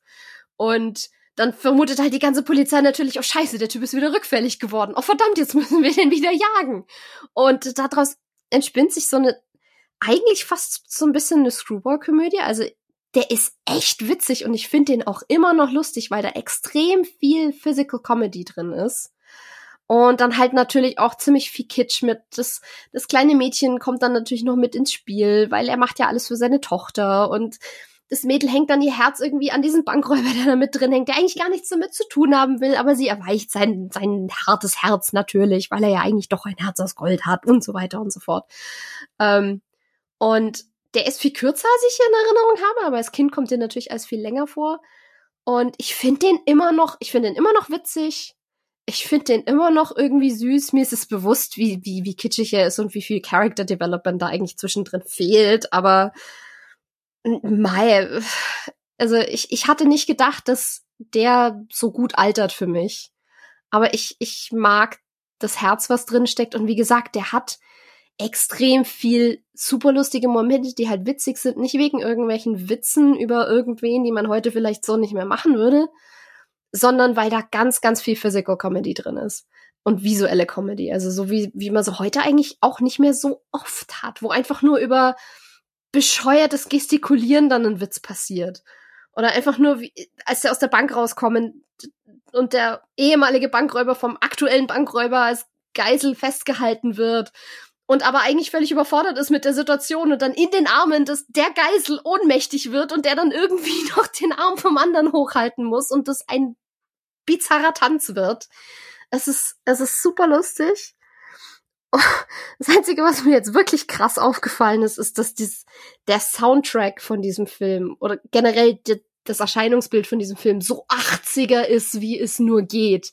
Der Soundtrack besteht nur aus Synthi und Saxophon, ausschließlich. Und der Look hat halt diesen wunderbaren Weichzeichner-Vaseline-Filter mm. überall drüber. Yummy. Das ist richtig krass. Und er spielt natürlich, also zumindest so nach dem, wie es für mich aussah, in San Francisco, weil damals irgendwie alles in San Francisco passiert ist. Aber ja, ich, ich finde, ich mag den immer noch echt gerne und ich empfehle den tatsächlich zu gucken. Ist auf die Watchlist tatsächlich gewandert gerade. Weil Screwball und Visual Comedy, da bin ich Fan von. Ja, also du darfst nicht so krass äh, Bizarres erwarten, wie jetzt bei, ja, was weiß ich, einem Iswas-Doc oder so, aber da, da eskaliert halt vieles in bizarre Richtungen. Sie kommen dann, er wird dann angeschossen und dann kommen sie zu einem, müssen sie ihn verarzten und können natürlich nicht in ein Krankenhaus, weil sie ja gesucht werden. Und dann gehen sie zu einem alten Veterinär und alles, was da passiert, ist so bescheuert. Das würde heute nie, niemals jemand in den Film reinschreiben, weil es so abstrus ist. Aber es ist halt saulustig. Also, ja, ich mag den. Immer noch. Auch nach 20 Jahren noch. Siehst du mal. Habt ihr was Positives, ja. was Negatives, was Positives? Es kommt wieder René, äh, Onno dran. genau, Onno, du bist wieder dran. Runde zwei. Okay. Okay, jetzt komme ich mit einem Film, den ich äh, zuletzt auf DVD gesehen habe, den ich mal in der DVD-Sammlung hatte und mir geklaut worden ist aus, des, aus dem Regal mal. Frech. Von jemandem, der zu Besuch war, ja. Das ist fies. Den ich mir dann aber dann irgendwann auf Blu-ray geholt habe und jetzt nun, glaube ich, ja, also vor 20 Jahren ist der Film erschienen den locker über 15 Jahre nicht mehr gesehen. Zum ersten Mal in HD-Zeitalter. An der Wertung hat sich nichts geändert. Ähm, ich wollte gucken, wie gut der Film gealtert ist. Mit Christian Bale in der Hauptrolle. Und ähm, mit einem John Bean, der Spoiler früher also das Ende vom Film nicht miterlebt. Was? Und Sean Bean stirbt? Wie Sean Bean stirbt in einem Film? Hä? Und zwar äh, Equilibrium. Oh. Oh. Den I'm happy. Phil ist froh, dass ja, sich an der Wertung nichts geändert hat. ja, ja, wer weiß, wie die Wertung war. nee, äh, ein Film, der ja damals, äh, ich glaube, der hat gar keinen Kino-Release, der kam so im gleichen Zeitfenster raus, äh, wie Donnie Darko, also ist bei mir damals auf der äh, Filmbildfläche erschienen. Ich habe den, ich war ja damals in, in Filmforum unterwegs, wo ich den Film entdeckt hatte, so als Indie, äh, okay, kann man nicht sagen Indie, aber so als Geheimtipp, weil der ja nicht im Kino kam und damals war es für mich schon Filme, die nicht im Kino waren. Boah, das war ja schon, ne? Wie Donnie Darko, genau. Und der war halt noch so die Post-Matrix-Ära, die du da halt auch spürst, so äh, Ledermäntel, coole, coole Kampfchoreografien und sowas. Und ein Film, der natürlich das Szenario, was man hier auftut, eine Welt ohne, ohne Emotionen und sowas, das darf man alles nicht wirklich hinterfragen. Das habe ich zeitweise bei dem Film gemacht. So, eigentlich macht das ja alles keinen Sinn. Aber egal, ich will dieses Setup jetzt irgendwie genießen und äh, die Action genießen. Und manchmal muss man eben auch ein Setup schlucken, es als Gimmick sehen und gucken, was die entsprechenden Filmemacher mit diesem Gimmick machen und mit diesem Setup machen. Und wenn sie das gut umsetzen und innerhalb dieser Welt glaubhaft ist, dann funktioniert es auch 20 Jahre später noch. Und das tut's bei Equilibrium, weil er auch einfach geile Actionsequenzen hat. Und aus dem wenigen Budget, was er hatte, wirklich sehr viel rausholt und mit dem Christian Bale natürlich top besetzt ist, ne, also der so im American Psycho Modus jetzt hier noch Actionsequenzen drehen darf, ähm, gefällt mir immer noch. Ja, absolut. Der, der, der gewinnt auch immer noch ein kleines bisschen dazu, finde ich mit, mit jedem Mal gucken. Ja, mir, mir, hat, mir hat die zweite Hälfte erstaunlich dann auch gut gefallen. Mhm. Ja, also ich meine, ich mag die erste Hälfte, das ganze Bild ab und dachte so, ja, okay, jetzt sind wir doch eigentlich schon fast am Ende, ist schon alles, aber nee, der, der zieht doch noch mal richtig William Fichtner auch. wir sind in der Zukunft. Wir haben Motorradhelme und Ledermäntel. ja. Ja, aber nee, freut mich sehr. Das und macht mich heute sehr glücklich. Mänteln wahrscheinlich auch irgendwann mal im Regen, weil ich weiß, Phil, ich weiß, dass ich dich, dich gleich noch viel glücklicher machen werde. Ah, du hast doch Käsekuchen dabei. Also irgendwann müssen wir in der Therapiesaison auch mal über deinen Kuchenfetisch reden, Phil. Was denn? Kuchen ist toll. Das ist das einzige Süße, was ich noch esse. Manu. Ja, Kuchen ist wirklich toll. Ja. Da können wir uns, glaube ich, alle drauf einigen. Yes. Ähm, ja, apropos toll und Fleisch. ähm, okay. Fleischpastete, Kuchen, weißt du, voll die Überleitung. Mhm. Ähm, yes. Ähm, wir haben es gerade vorhin davon gehabt, dass es äh, manchmal so Gepflogenheiten gibt, die äh, Serien und Reihen zu gucken zu speziellen Anlässen. Und äh, gerade im, Oktober, äh, Horror Oktober gucke ich ja immer ganz gerne sowas wie Saw, äh, beziehungsweise sowas wie Scream und sowas wie äh, natürlich Halloween, aber halt eben auch immer mal wieder sehr gerne die komplette Saw-Reihe. Und äh, die Saw-Reihe, der erste Teil ist ja, oh, wann war, wann war der erste Teil? Oh no, 2004, genau, Dankeschön. Wobei, das war da kurz, doch, ja, nee, 2004. Und Saw hat ja etwas losgetreten, auch mit seinem Nachfolgefilm 2005, äh, aus dem Genre, das Sophia sicher ganz wunderbar findet, nämlich Torture Porn. Yay! Yay! Uh. Ja, und ähm, ich hatte ja bei Fleischpasteten zwischendrin gedacht, du redest jetzt über Sweeney Todd. Todd. Den nee. hatte ich auch überlegt zu rewatchen, witzigerweise. Habe ich es dann aber nicht gemacht. Ähm, äh, lohnt sich aber. Und Saw ist halt eine Reihe, die ich halt die, die, die wird irgendwann richtig scheiße. Ich weiß auch, dass die scheiße ist, aber ich gucke sie halt trotzdem irgendwie alle, weil ich denen irgendwie doch noch was abgewinne. Wie sie diese Twist aus dem Hut zaubern, ich sag mal so, Respekt äh, das, das, das, das ist schon eine Meisterleistung.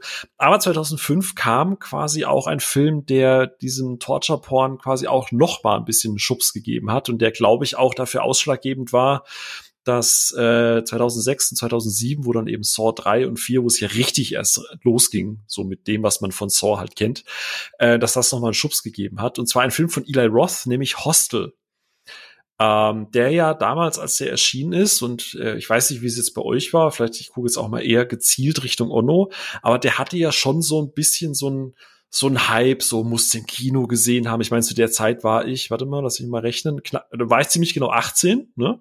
Und da war so, oh, das musst du gesehen haben, das ist so krass und der härteste Horror und ne, auch ähm, jetzt muss ich mal, äh, beziehungsweise äh, Ono, wir haben ja beide quasi diese Hostel-Box, ne, mit den drei Teilen drin.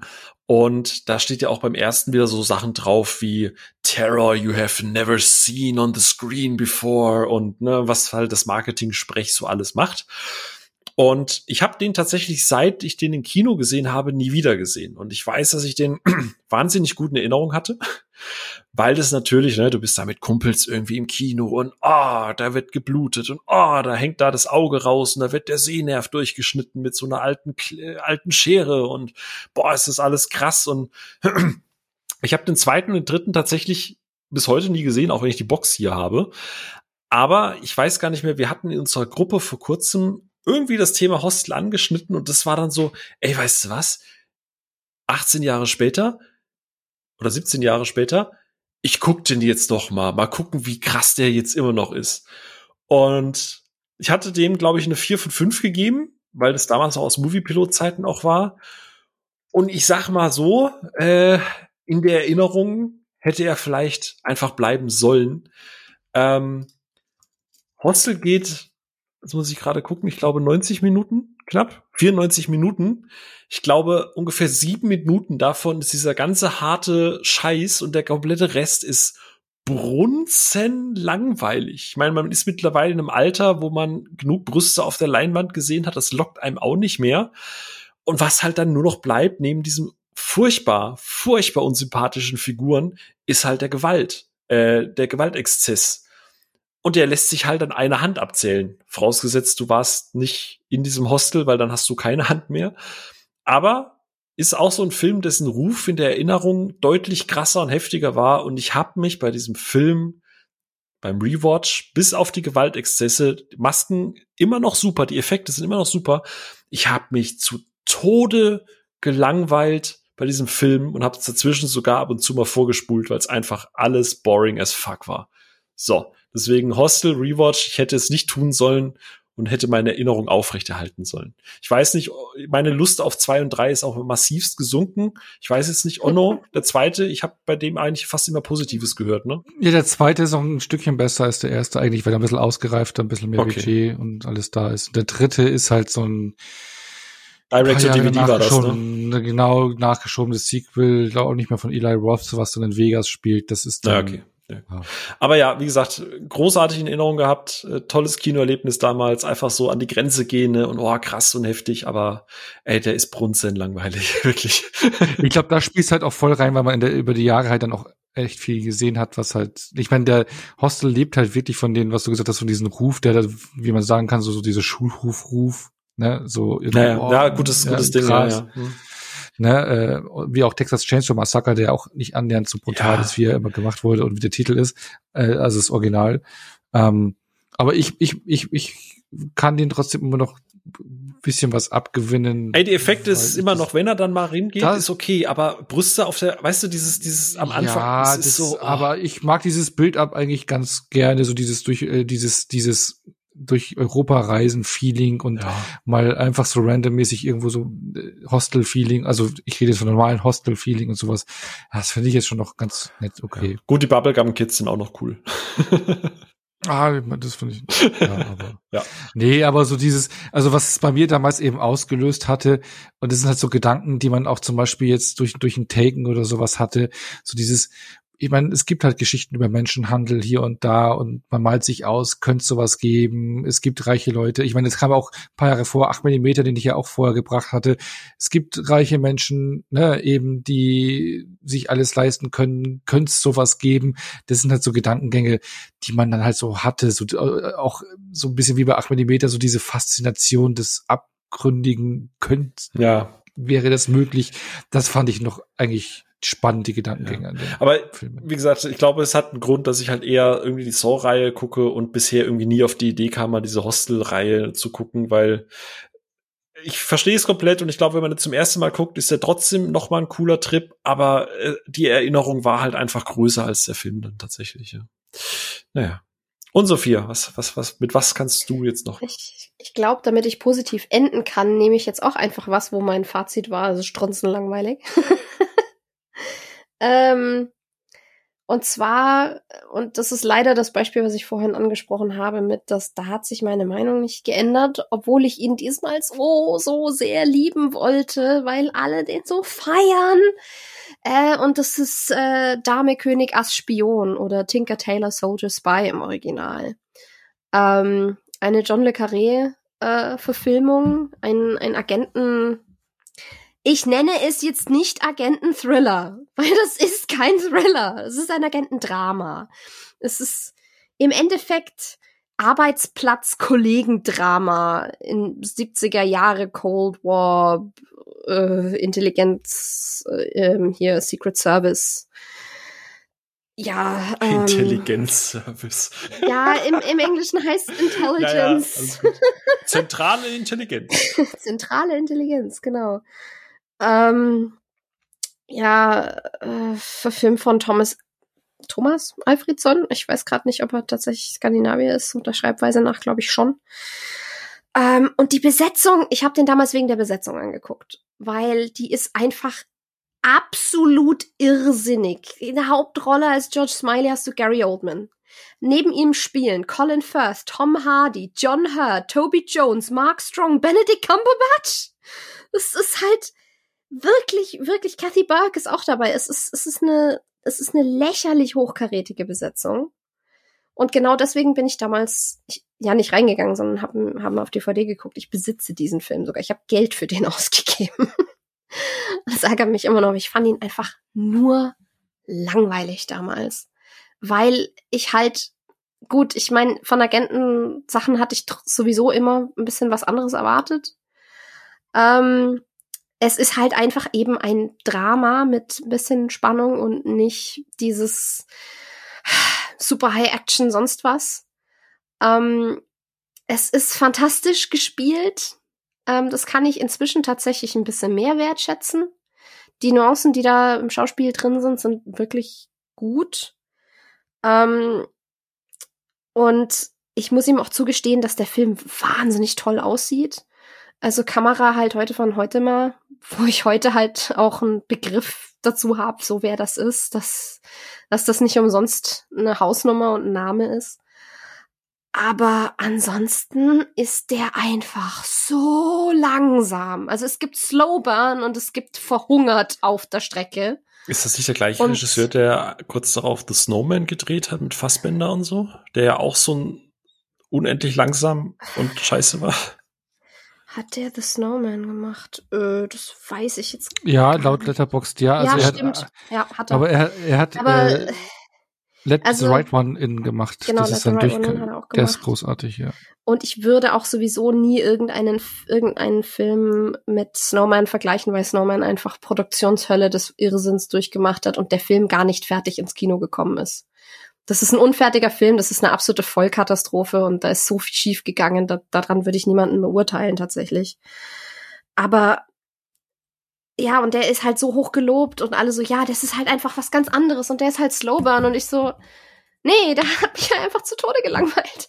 Und ich wollte, ich wollte, ich wollte, ich wollte, aber es hat einfach so die erste Viertelstunde, die ersten 20 Minuten, vielleicht noch die erste halbe Stunde, habe ich es gut durchgehalten und habe mir gedacht, es ist eine tolle Charakterstudie und ja, ich gehe da jetzt mit und so, aber dann zieht er sich und dann kommt noch ein so Plot rein und dann ist es immer so wirklich ein wirklicher Plot-Twist ist die Enthüllung am Ende auch nicht, weil es geht quasi um einen, um einen Informanten in den Reihen des englischen Secret Service, der für die Russen und so weiter.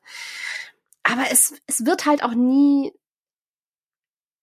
dramatisiert in dem Sinne. Es, es wird nie als das große Ding behandelt, als es dann tatsächlich auffliegt. Das ist alles so übernüchtern und überunterkühlt oder unterunterkühlt, dass es mich halt einfach ja halt kalt lässt und dann ist es mir egal und das ist einmal das Schlimmste, was was Charaktere Charakteren in einem Film passieren kann. Für mich ist halt, dass es mir am Ende egal ist. Und deswegen ist der halt bei mir immer noch, also vor, kurz sagen wir, vor zehn Jahren hätte ich dem noch einen halben oder einen Stern von fünf gegeben. Jetzt kriegt er immerhin zwei fürs Visuelle und fürs Schauspiel und weil ich Mark Strong über alles liebe, aber ja. Ja, hat sich leider nichts geändert, auch wenn ich wollte. Fühle ich. Ich habe den nicht am Stück gepackt, den Film. Über zwei Tage, glaube ich, geschaut gehabt. Ey, der, der ist echt. Der ist zwei Stunden lang, gute zwei Stunden, irgendwie zwei Stunden zehn oder so. Er fühlt sich an wie fünf. Also, ja. Ja, ich weiß, warum der auf meiner Watchlist versauert. Danke. Ja. ja, ne. Ist gerade ist gerade auf Disney Plus ein Programm mit drin, also gibt's Falls du mal nicht einschlafen können. ja, genau, falls du mal nicht einschlafen. Ich meine, du kannst den im Hintergrund laufen lassen und immer wenn du hinschaust, sieht's hübsch aus. Du kannst es als bewegtes Hintergrundbild benutzen, I guess. ja. So. Ja. Auf zur letzten Runde, oder? Ding, ding, ding, ding. Genau. Auf geht's. Komm, Onno. Ach so, ich bin dran. Äh, ja, jetzt kommen wir zu einem Film. Ich habe es ja schon angeteased, den ich aufgewertet habe. Ein Film, den ich ja so vor sechs Jahren gesehen habe. Und ich glaube, da war ich noch nicht bereit dafür, ähm, den ich damals drei von fünf gegeben habe, eine durchschnittliche Bewertung. Ähm, ich aber in der Zwischenzeit ja doch mehrere andere Filme gesehen habe, Genrefilme gesehen habe, Filme von OE gesehen habe, zu schätzen gelernt und lieben gelernt habe. Und ja, damals war es einfach, glaube ich, so, ich glaube, der Film wird mich dann eben gleich auch schön abstempeln können. Es geht über um einen Regisseur, der einen Film gemacht hat, der ziemlich groß ankam und dann hat er zwei Filme gemacht, die Oh Gott, sag's, sag's. die dann nicht so Mainstreaming waren, wie der eine Film geworden ist. Phil ist gerade wie Edward in Twilight. Sag es.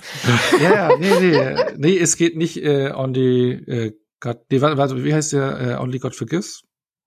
Sondern um the Neon Demon. Oh, I'm happy.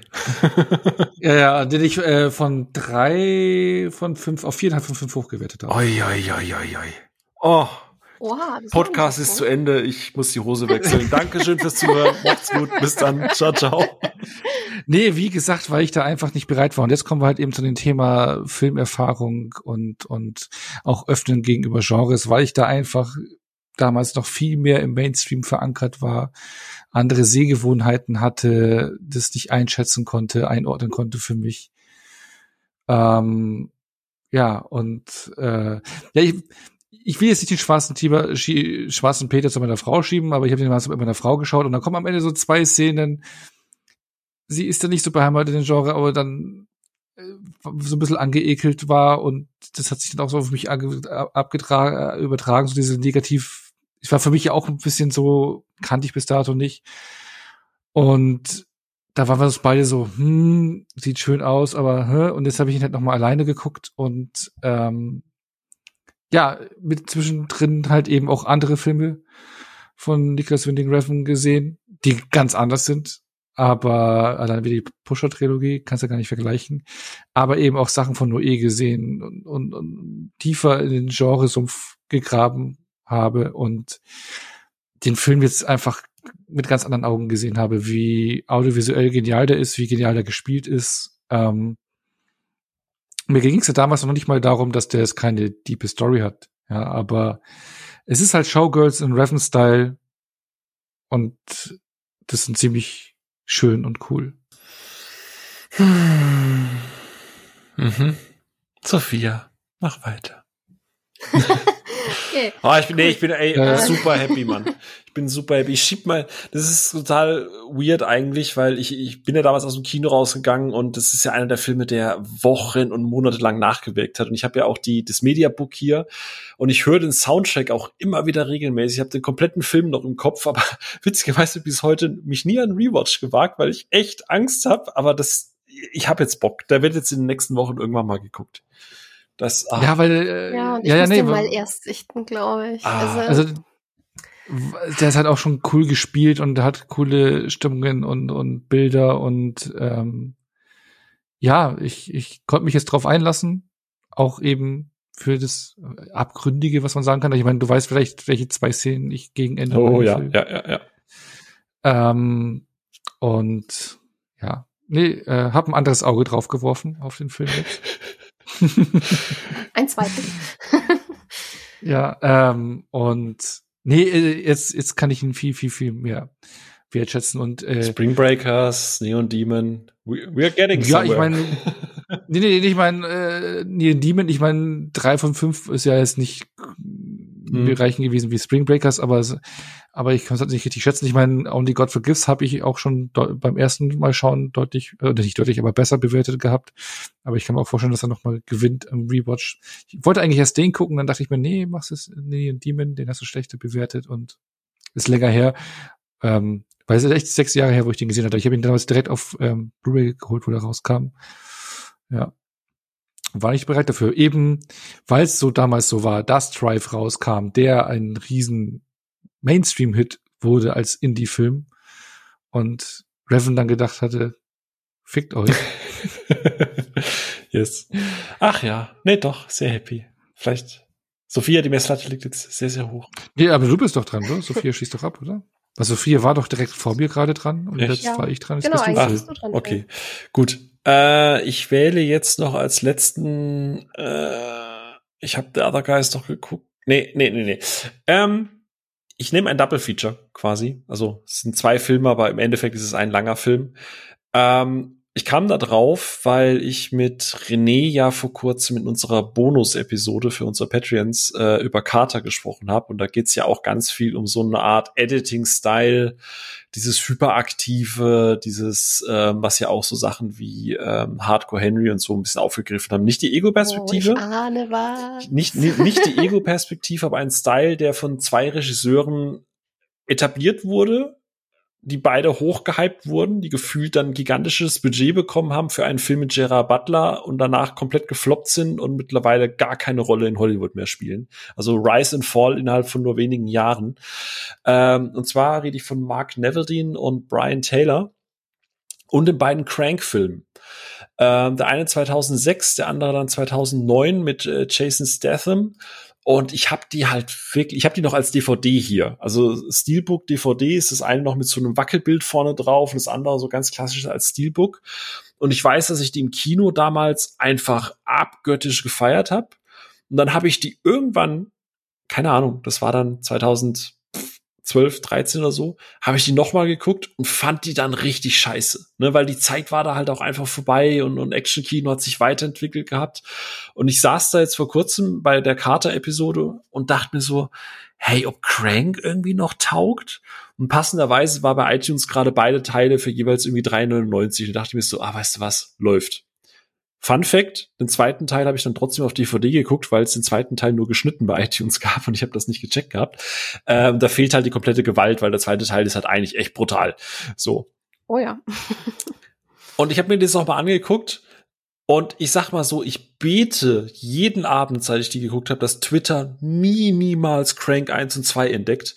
Weil ansonsten wirst du alles, du kannst jede einzelne Szene in diesen beiden Filmen wegcanceln.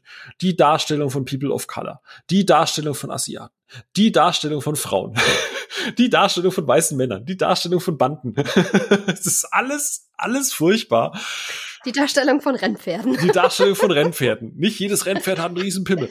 Äh, die Darstellung von Krankheiten wie Tourette. Die, also es ist alles so komplett falsch. Aber ich hatte bei diesen beiden Filmen und auch mit Kim zusammen, wir hatten so einen Spaß. Das ist so komplett aus der Zeit gefallen. Ich habe die wirklich einfach noch mal für mich wiederentdeckt.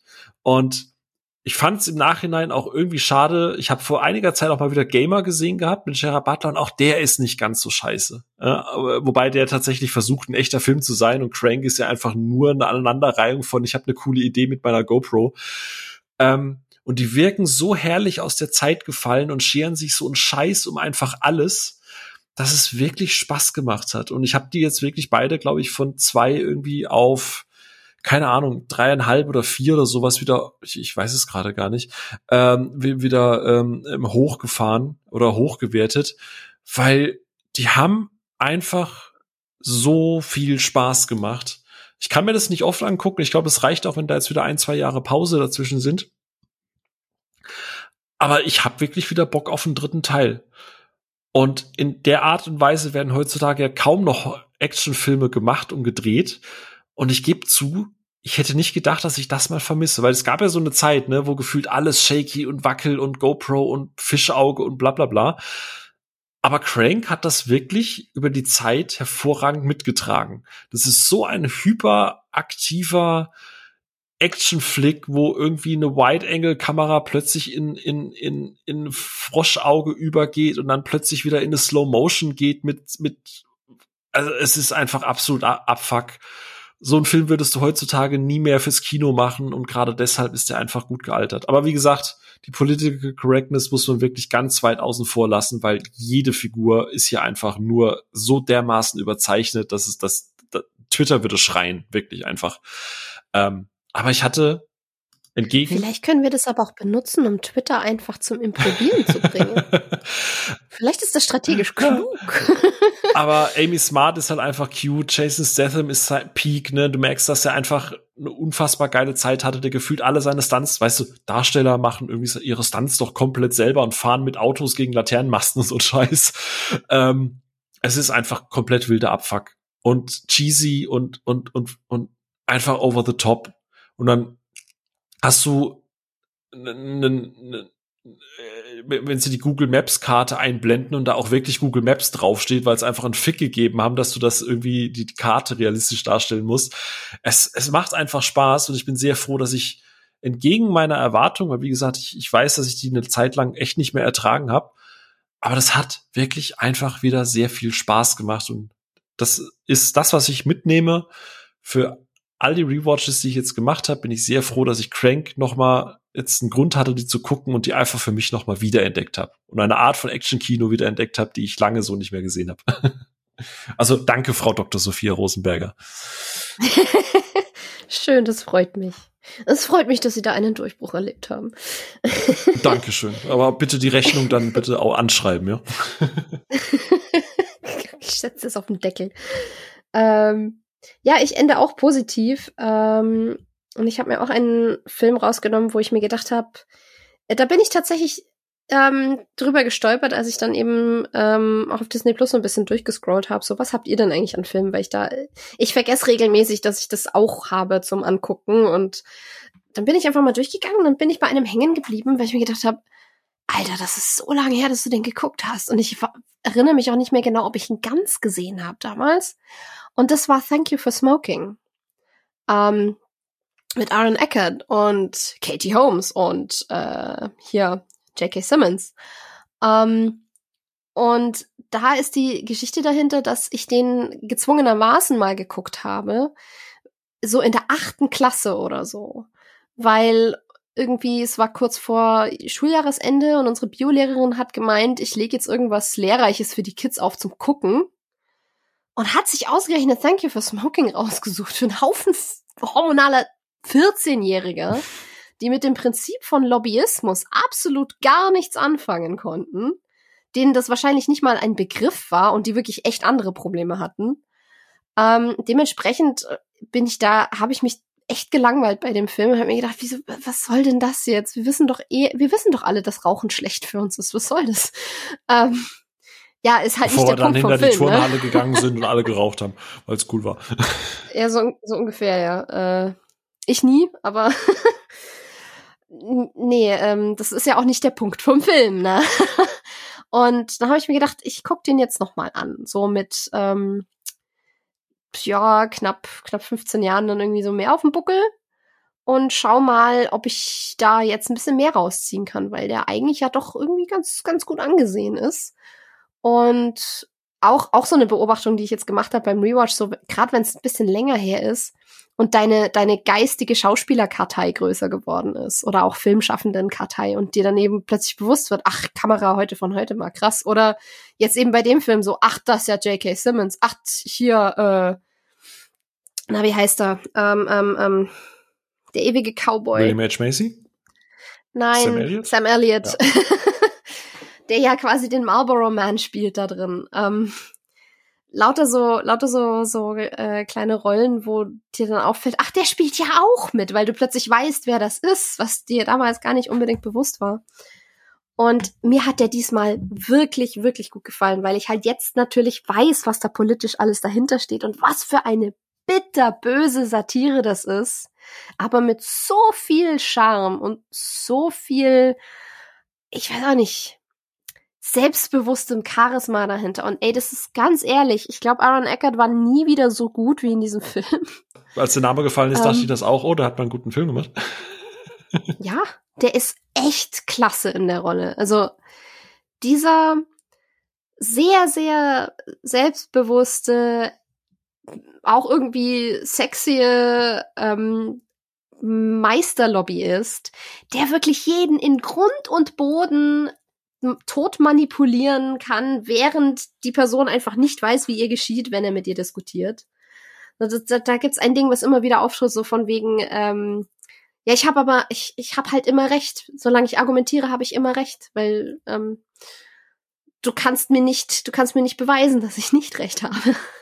Und das ist so gut eingefangen, was da zu dem Zeitpunkt in den USA abging. Das ist ja eine sehr spezifische Zeitspanne, zu der das spielt. Und ey, es ist halt immer noch aktuell, weil sich das Thema Lobbyismus echt nicht groß verändert hat.